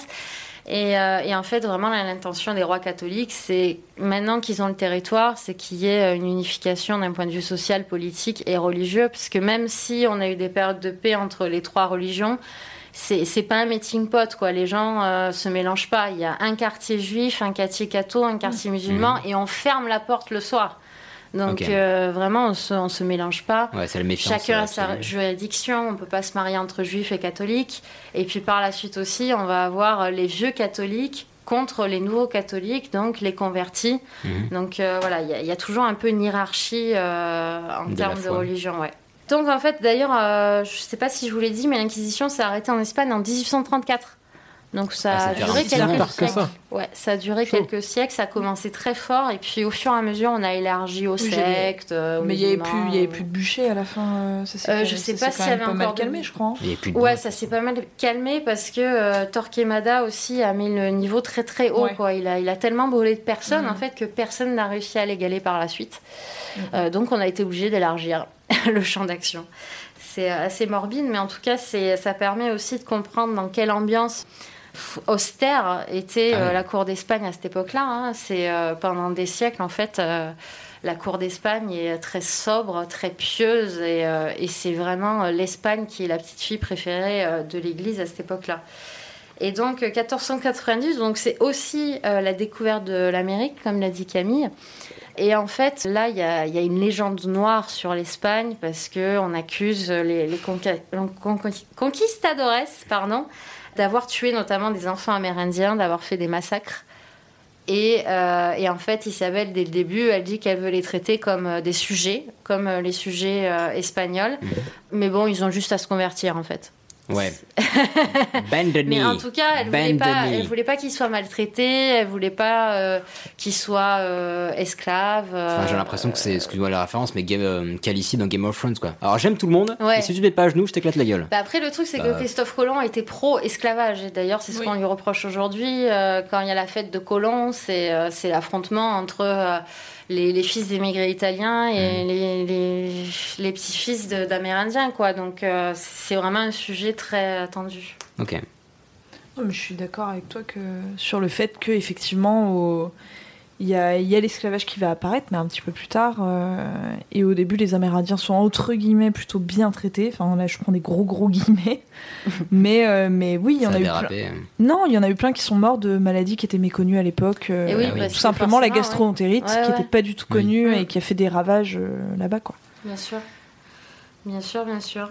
Donc en fait, Isabelle, qui est, qui est une reine euh, vraiment, euh, enfin c'est c'est elle euh, qui dirige dans le couple, mais euh, elle assume quand même les fautes de son mari, Mhm. ce qui est quand même assez exceptionnel. Et en fait, ils vont laisser du temps aux populations juives et musulmanes pour se convertir, et puis au bout de quelques années, ils vont vraiment acter les expulsions et, et beaucoup d'eux vont partir. Euh, il me semble que pour les juifs, on parle de euh, 30 000 personnes qui ont été expulsées. Putain, en combien de temps Sur toute la durée de la Reconquista? Alors, je pense qu'il y en a qui sont partis assez vite. Ce qui est assez marrant, en fait, c'est que beaucoup de, de juifs qui ont été expulsés étaient à des postes stratégiques, étaient à des postes financiers comme les banques. Et donc, du coup, en étant, enfin, en refusant de se convertir et du coup en Ouais, partant a- d'Espagne, ils ont apporté avec l'économie, ouais, ça a mis à mal l'économie espagnole.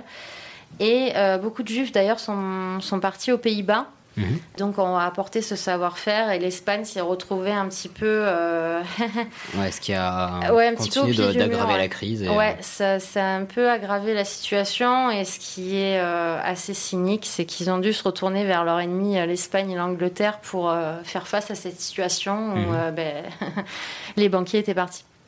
Des questions? Jusque-là Non, suis très limpide. Non Limpio. Ok. Limpio. Et- Limpio, c'est propre. Ouais, ça, c'est propre. c'est tout ce que je sais dire. Donc la fin de la Reconquista, en fait, c'est euh, ça permet au royaume chrétien espagnol d'avoir enfin une terre unifiée, un royaume unifié. Et c'est à partir de cette période-là qu'on va pouvoir réellement parler d'Espagne, parce qu'avant l'Espagne n'existe pas. Isabelle, en fait, va avoir un, règne qui va être très vite terni par euh, la perte de certains de ses enfants, l'éloignement, bien évidemment, hein, puisqu'à partir du moment où tu te maries dans une cour étrangère, tu quittes euh, ta vie.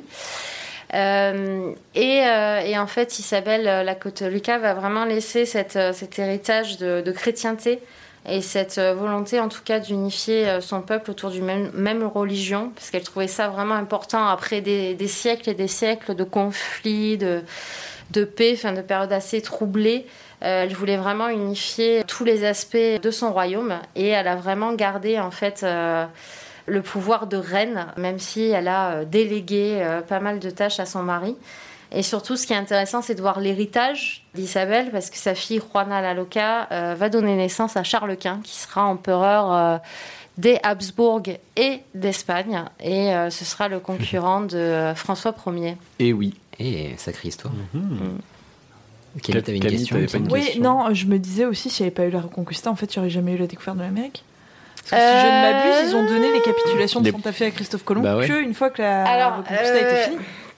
En fait, le, ce qui s'est passé, c'est que déjà Christophe Colomb, personne ne le prenait au sérieux. Oui, ça faisait un moment qu'il essayait titre. de, de Ouais, se faire financer un petit, un petit tour Donc, du monde, le petit ouais, ouais, lui, il est italien. Il a essayé auprès du Portugal, ils sont pas voulus. Il, Mm. il a essayé à plusieurs reprises auprès de la cour d'Espagne. Ils- l'ont rejeté plusieurs années de suite. Bah, parce qu'ils étaient occupés à autre chose. en. Euh, ça, et puis il n'avait pas une bonne réputation euh, au niveau de ses compétences en termes de géographie et de calcul. Je veux sans dire, euh, son histoire de l'a prouver, quoi. Euh, Le mec, il a du flair. voilà, le il mec, passe- il est arrivé à Cuba. Oh, tiens, je suis au Japon, Ouais, putain, ouais. c'est trop cool. En fait, euh, on savait que c'était un très bon navigateur, mais il avait un côté un peu farfelu et, euh, et puis Un euh, il était un peu connard pro-esclavage. aussi, Ouais, ouais, c'est ça, peut se le dire, pro-esclavage. Donc, ouais, il y a, il y a- il y a vraiment Ah, un côté euh, connard, comme tu dis. Mais en fait, ce qui est très drôle, en fait, c'est qu'il va recevoir l'autorisation de partir euh, pour son voyage avec ses trois caravelles, euh, le, enfin, juste après la prise de Grenade. Donc, euh, certains disent, oui, c'est dans l'euphorie de la victoire, on lui a filé la thune pour partir. ouais, je pense, ils Mais cette thune-là, en fait, vient de. euh, je crois que c'est les, les impôts, les taxes qui ont été prélevés auprès de paysans en Extrémadour ou quelque chose comme ça, quoi. D'accord. Donc, euh, ouais, il a essayé, il a réussi à enfin avoir gain de cause. Alors, certains disent que c'est dans l'euphorie de la victoire, euh, d'autres disent que tout simplement les conseillers de Isabelle se sont dit écoute, on n'a pas beaucoup à perdre, mais on a beaucoup à gagner. Donc, allons-y. Oui, ce Ouais. qui- ce qui n'était pas Voilà. tout à fait faux. Et oui, effectivement, au final, bah, ça a permis de faire un peu grandir le- l'Empire. Et, Mm, mm.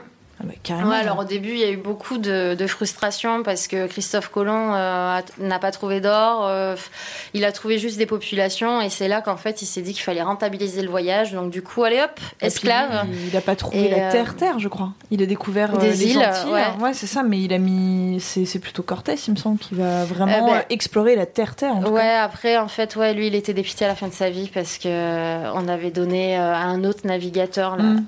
la Le- découverte le- de l'Amérique. Il me semble qu'on dérive sur Christophe Colomb. Là, je vais pas dire de bêtises, mais euh, c'est un sujet. Ah, ça. Ah, voilà. Je me disais que ça mettait le temps à arriver aussi. Oui, bonjour, ici votre voisin, euh, Philippe Digression. On sait. C'est Mélanie. dire que je crois que vous Et Camille. Et beaucoup. Camille. Oui, bah elles sont désolées, qu'est-ce que je te dis Mm. Oui, au, revoir, au. Ouais, bah c'est ça. Non, mais ça ne nous empêchera pas de faire un sujet sur Christophe Colomb. Parce qu'apparemment, il y a plein de choses à dire. Ouais. Mais Merci cool en tout cas. Merci pour ce sujet, c'était top. Et euh, bah, c'est cool, j'ai appris plein de trucs parce que j'avais sincèrement aucune connaissance sur ce sujet. Ça complète très bien le sujet de Culture 2000 pour le coup. On vous renvoie vers leur épisode. Ça fait un petit, euh, un petit plus 1. aucune. Ouais. Bien, eh ben il nous reste quoi? The quiz Le- Un petit quiz, ça faisait longtemps Bah ouais, vrai. On carrément. n'a pas fait un petit quiz depuis longtemps. Carrément. Bon allez, on part sur un petit quiz. C'est parti.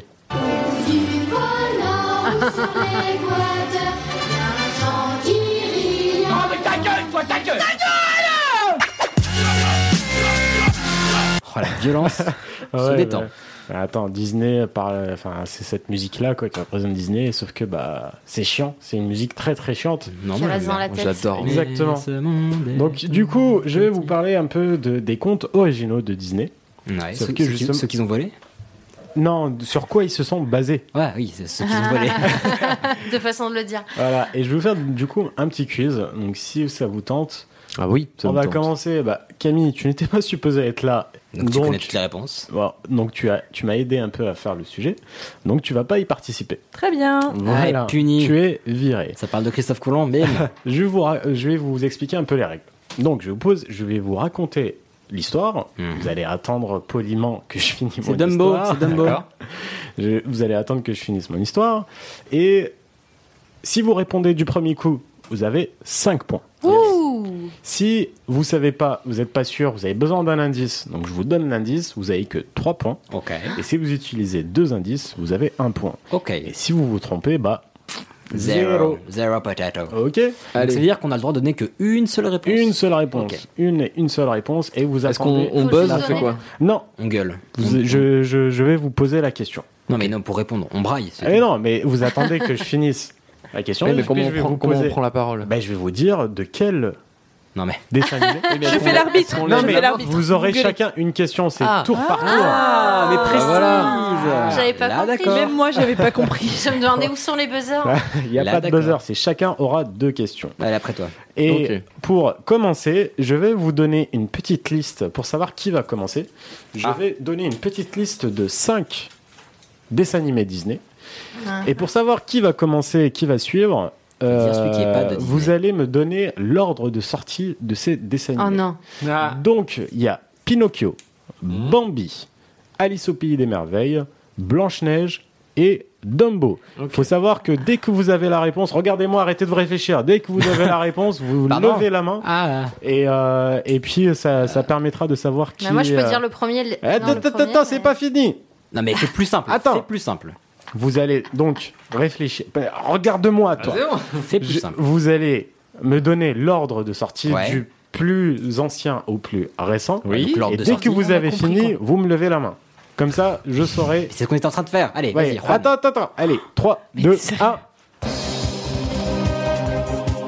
Ah bah, Juan, il a déjà la réponse. Mais oui, bah, depuis une demi-heure. allez, Allez-y, continuez, vous deux. Quoi? Bah, essayez de. de... Bah, Est-ce que je te donne la réponse ou Mais pas pas tout de suite. D'accord. Bah, il faut que les autres aussi le sachent. Ok, Ilias a levé la main. Vous avez rien faut, compris. faut jamais que t'animes un jeu. Hein. jamais. Parce que si sa réponse elle est pas bonne, ça sert à rien tout Mais ça. non, parce que justement, vous avez jamais regardé question, euh, qui veut gagner des millions? Enfin bref. Si, bah le mec qui répond pas, il gagne rien. Moi, je Mais connais le premier déjà. Ah, Allez, C'est bien. on va commencer du coup par Juan. Alors moi je vais partir sur D E B C A. D, E, B, C, A. Ilias. A, E, B, D, C. Au pif, j'ai même pas lu. Il y a trop de mots. Chier avec ton jeu. Mel. Il y a trop de mots. Mel. Moi, j'ai que le premier. hein, Après, euh, Bah, donne-moi un ordre. Blanche-Neige. Je pense que c'est le Ouais, premier. tu as des lettres avant. D. D. Ah, c'est comme les menus. Donc tu Ah, t'arrêtes à D. Il est vénère. Donc ça veut dire que tu passeras en troisième. Allez, tu passes en troisième. Donc, l'ordre. Ce jeu. L'ordre, c'était D. C'est une roue libre au total. On a commencé par Blanche-Neige en 1937. C'était Oui. le premier Disney qui est sorti. Ok. Après, il y a- Pinocchio. non, c'est pas du. Oui, et après il y a Pinocchio. Ah bah Ah ça- j'ai raté. Ah, 1940. Après, Il y a Dumbo, a- E. Hmm. 1941. 4. Bambi. Bambi. 1942. Et on finit avec Alice au Pays des Merveilles en 1951. Celui qui a la meilleure réponse, c'est. C'est. C'est. Impossible que ce soit moi, j'ai dit C'est lui-même. c'est- Allez Mais non, mais euh, Allez, c'est Juan en Mais premier. c'est sérieux, Bon, allez, allez, c'est Juan. Allez, Ah, c'est parti. C'était vraiment compliqué parti, pour mais- pas grand chose. Jean-Michel, je rajoute Perdu. 5 minutes. Allez, on commence avec la première Chers auditeurs, ah bah y a plus personne. Ah, il y a d'autres questions. Ah, C'était pas ça le jeu. Mais- Eh ben, merci pour cet épisode, c'était sympa. On se retrouve dans deux semaines. Donc Juan, je vais te raconter l'histoire d'une d'un dessin animé. Tu vas devoir deviner lequel c'est. C'est Allons-y. Blanche-Neige Ta gueule. Ça se passe en Allemagne, Oui, Oula. comme tous les en cons. Hesse. La S. La Hesse. Ah, il avait, il avait Ça la parle de la, la personne, c'est Shane Winchen. Hein Ok. Donc, c'est l'histoire d'une belle-mère qui ordonne à un chasseur d'aller tuer Ah. une fille Mhm. et de ramener ses poumons et de tuer son foie pour les manger. De tuer son foie. Non, de, de la tuer, de ramener les poumons et le foie pour le ramener. Le chasseur en question n'a pas voulu la tuer, donc il ramène à la reine les poumons et le foie d'un sanglier et elle le mange. Mhm. La reine remarque que sa belle-fille est vivante. Ah Donc elle essaie de tuer sa fille, mais elle doit se prendre à trois reprises. Oula. La première, c'est elle essaye de, la pendre avec des nœuds en dentelle. la deuxième, elle essaie de l'empoisonner avec un peigne empoisonné. Et la troisième, je vais pas te donner parce que c'est celle qu'a utilisée Disney. Eh oui. Donc la personne tombe dans le coma parce qu'elle Oui. est empoisonnée.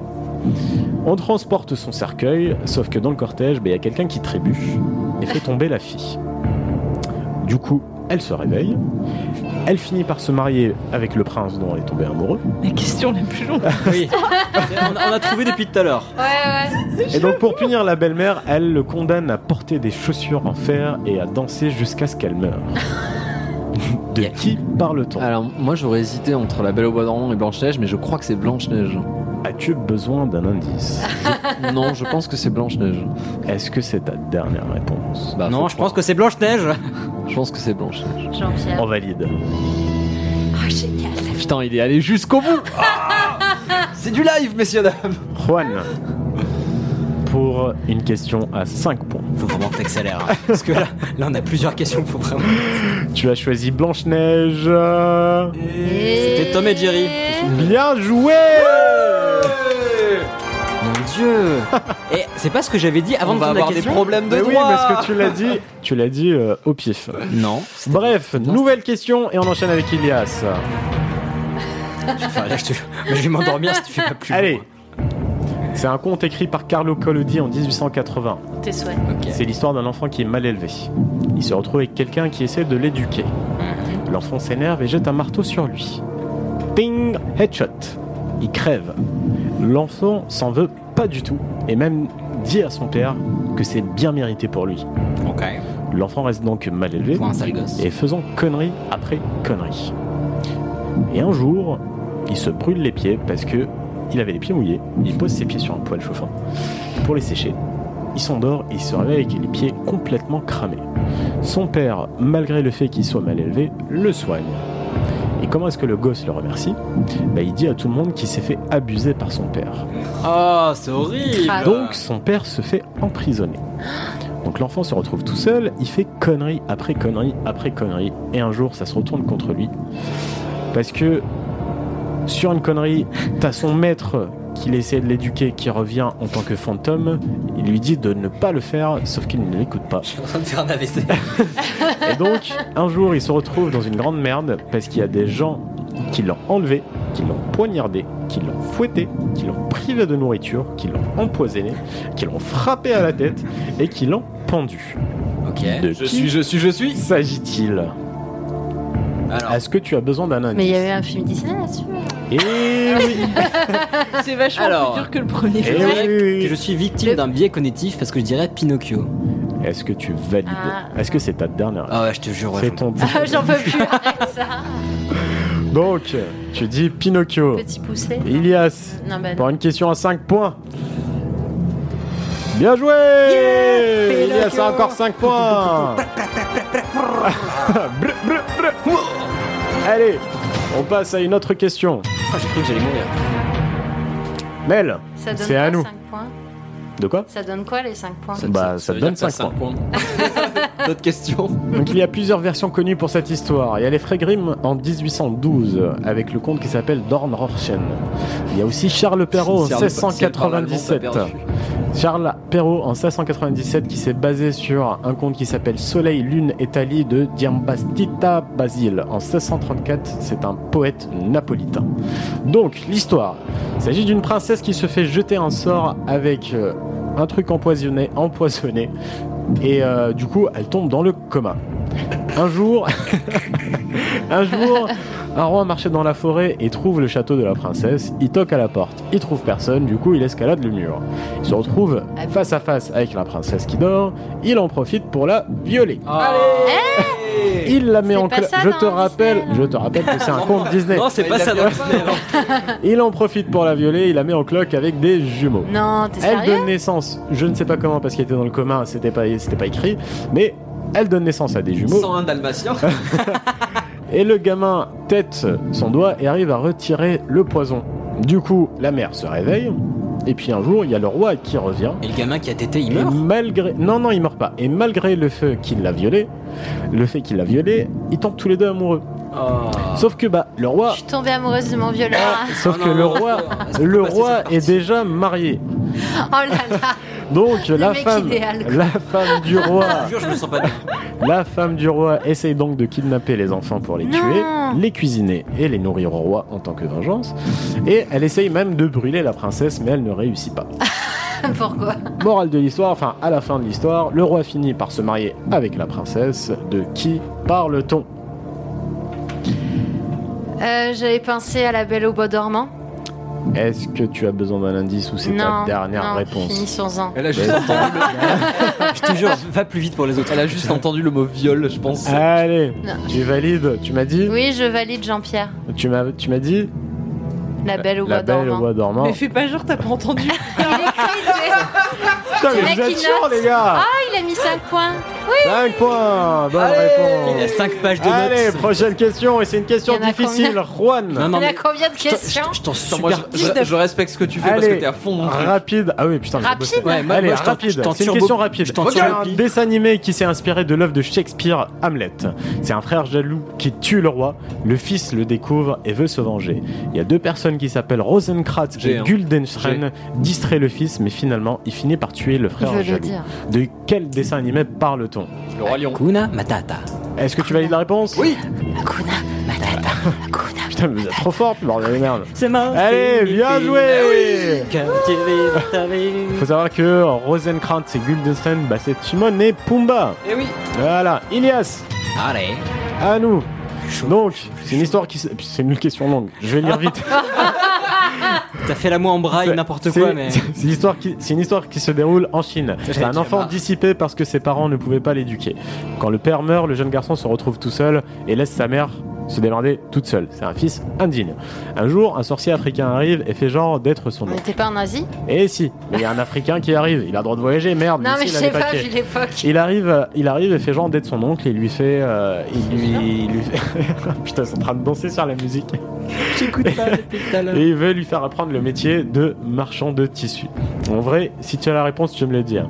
En vrai, il emmène dans une caverne profonde où il ne peut Aladin pas. Putain, mais c'est pas à toi. Et il ne peut Eh pas oui, s'y mais aventurer seul. Aladdin Oui. Allez niqué 5 toute points pour. Elias Allez, Mel, à toi. Oui. C'est l'histoire d'un sourd muet qui s'est engagé pour, par Monsieur X pour kidnapper Dumbo. une zouze. Mais Eh un autre gars, écoute-moi. Bah c'est l'histoire d'un sourd muet mais- qui s'est engagé par Un Monsieur X. Oui, Oui. qui s'est engagé par Monsieur X, qui s'est fait kidnapper Comment, par une. comment il pu lui dire qu'il Arrête l'engageait de parler, Ilias. Il s'est fait kidnapper, pour euh, pour putain je de merde, pour kidnapper une zouze. Mais il y a un autre gars, Monsieur Grec, qui l'empêche de le faire. Et parce qu'il tombe amoureux de la zouze. Sauf qu'il y a un problème. Monsieur Y est déjà fiancé avec quelqu'un d'autre. Du coup, l'handicapé, il tente sa chance avec la, zouze, sauf qu'il n'y arrive pas. Donc, jaloux, Monsieur X, il poignarde Monsieur Y et accuse la la zouze de meurtre. Il se fait torturer avec l'handicapé et elle finit pendue. On la jette dans une fosse commune. Énervé, l'handicapé jette Monsieur X en haut d'une tour et va, et va enlacer le corps de la zouze dans la fosse commune et se laisse mourir de chagrin et de faim. De qui s'agit-il? Game of Thrones Oui Bon, juste parce que j'ai quand même fait des indices et que personne m'a demandé des indices, demande-moi un indice. Est-ce que je peux avoir un indice, chat Ok, Elle va avoir premier deux indice. Ah euh, C'est non. moi C'est moi ou c'est ça, turbo raciste C'est moi ou c'est ultra raciste. Je peux aussi te donner un deuxième. Notre-Dame de Paris, je sais pas. Allez, validation, bonne réponse Ouais Oh là là là. Bon, vous avez tous 10 points. Non Elle a eu un indice Ah oui, tu as perdu. Pour euh, Ah. Non, vu, vu que c'est notre invité et que tu m'as donné la réponse d'avant, je prends tes 3 points, je te donne mes 5. Ah, Allez, c'est gentil. on se fait une dernière. J'ai le temps ou pas? C'est de la départageation oui, oui. alors. Celle de la départageation, c'est une Mais très attends, parce facile. qu'il a donné ses points, donc c'est pour Ouais. départager et vous moi. êtes à c'est ça 10 et moi je suis à 8. Mais non, vous avez tous 10 points. Allez hop, Mais non, mais vu qu'il reste une question, je m'en c'est fous, je peux une gagner. question rapide. Oh, merde. ok? Alors, celui qui l'a me le dit Je coupe directement. vos micros, là. C'est l'histoire d'une fille qui euh, prend une potion magique Alice au pays des merveilles. et qui, faux, Non. qui rend les, gens, les jambes faibles, tellement faibles qu'elle a l'impression de marcher sur des couteaux tout le temps. C'est une meuf qui Un jour, le prince tombe, un prince tombe amoureux d'elle, sauf que bah il est obligé de voyager jusqu'à un royaume voisin pour se- s'épou- pour épouser une autre fille. Du coup, il va, Shit. il se marie avec l'autre fille. Les sœurs de la personne, Cendrillon. Faux. Ah. La deuxième personne euh, voit qu'elle est triste, il lui donne un couteau magique. La petite sirène. Et- Bien joué Joli. putain. Ah, d'où le fait qu'elle ait pas de jambes. Et voilà, voilà, voilà, voilà. Pas mal, pas mal, très bien. Merci d'avoir niqué ma chronique, les gars. non, mais c'était parfait. C'était parfait. formidable. C'est. Ah euh. C'était, c'était vraiment nickel. Et attends, du coup, Mel, tu as gagné un, un prix parce qu'on Fallait bien jouer pour quelque chose. Mais oui, attends, t'as pas base- donné le nom de l'émission. Ah mais non, parce que le nom de l'émission, c'est Qui veut gagner une montagne d'or Pour la cour d'or. Ok. Parce que bah, Camille était pas là, donc on- personne ne devait parler de, mon, de, de Concoyote. De merde. Ah. de, De Franche-Comté. Ah, de. Ah, je me demande ce que c'est, du coup. c'est pas de la Concoyote. Ah, montagne d'or pour. Du Mont d'Or Du Mont d'Or Oh.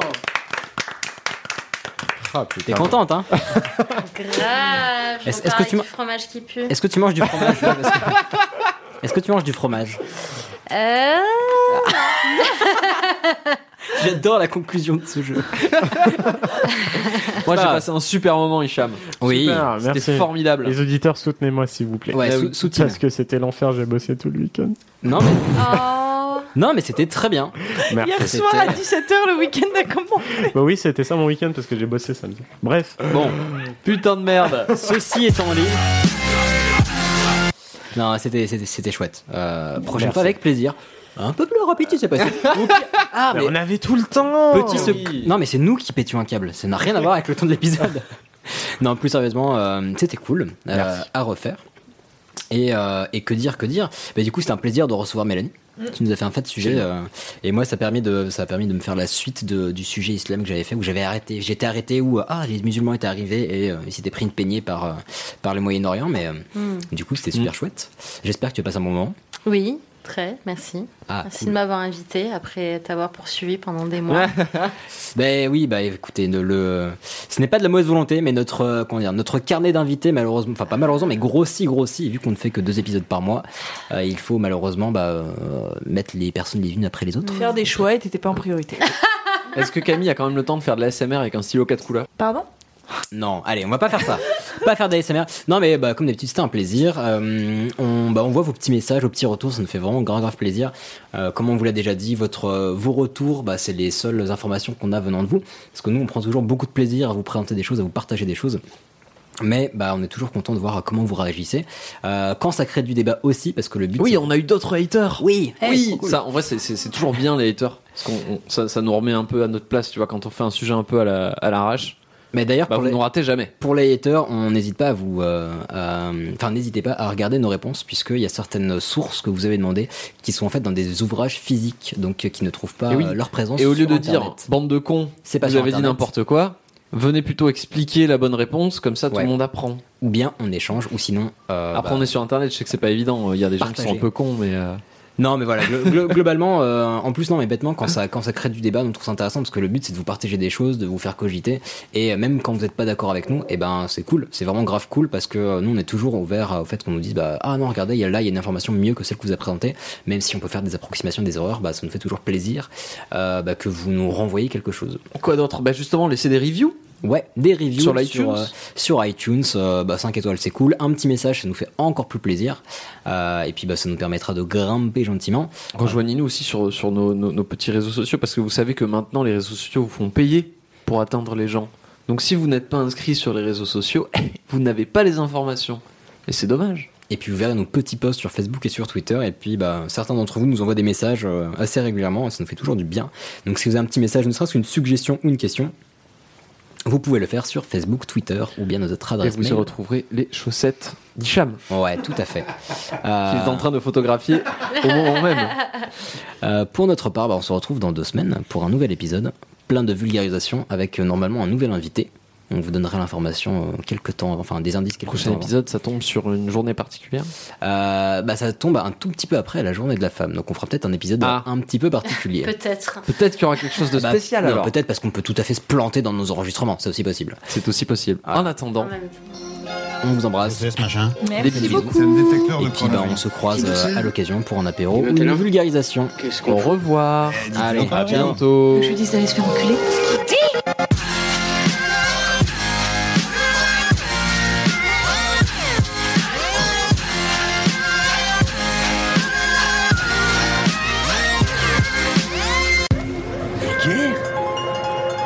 Vulgaire. Oui, je trouve ça vulgaire.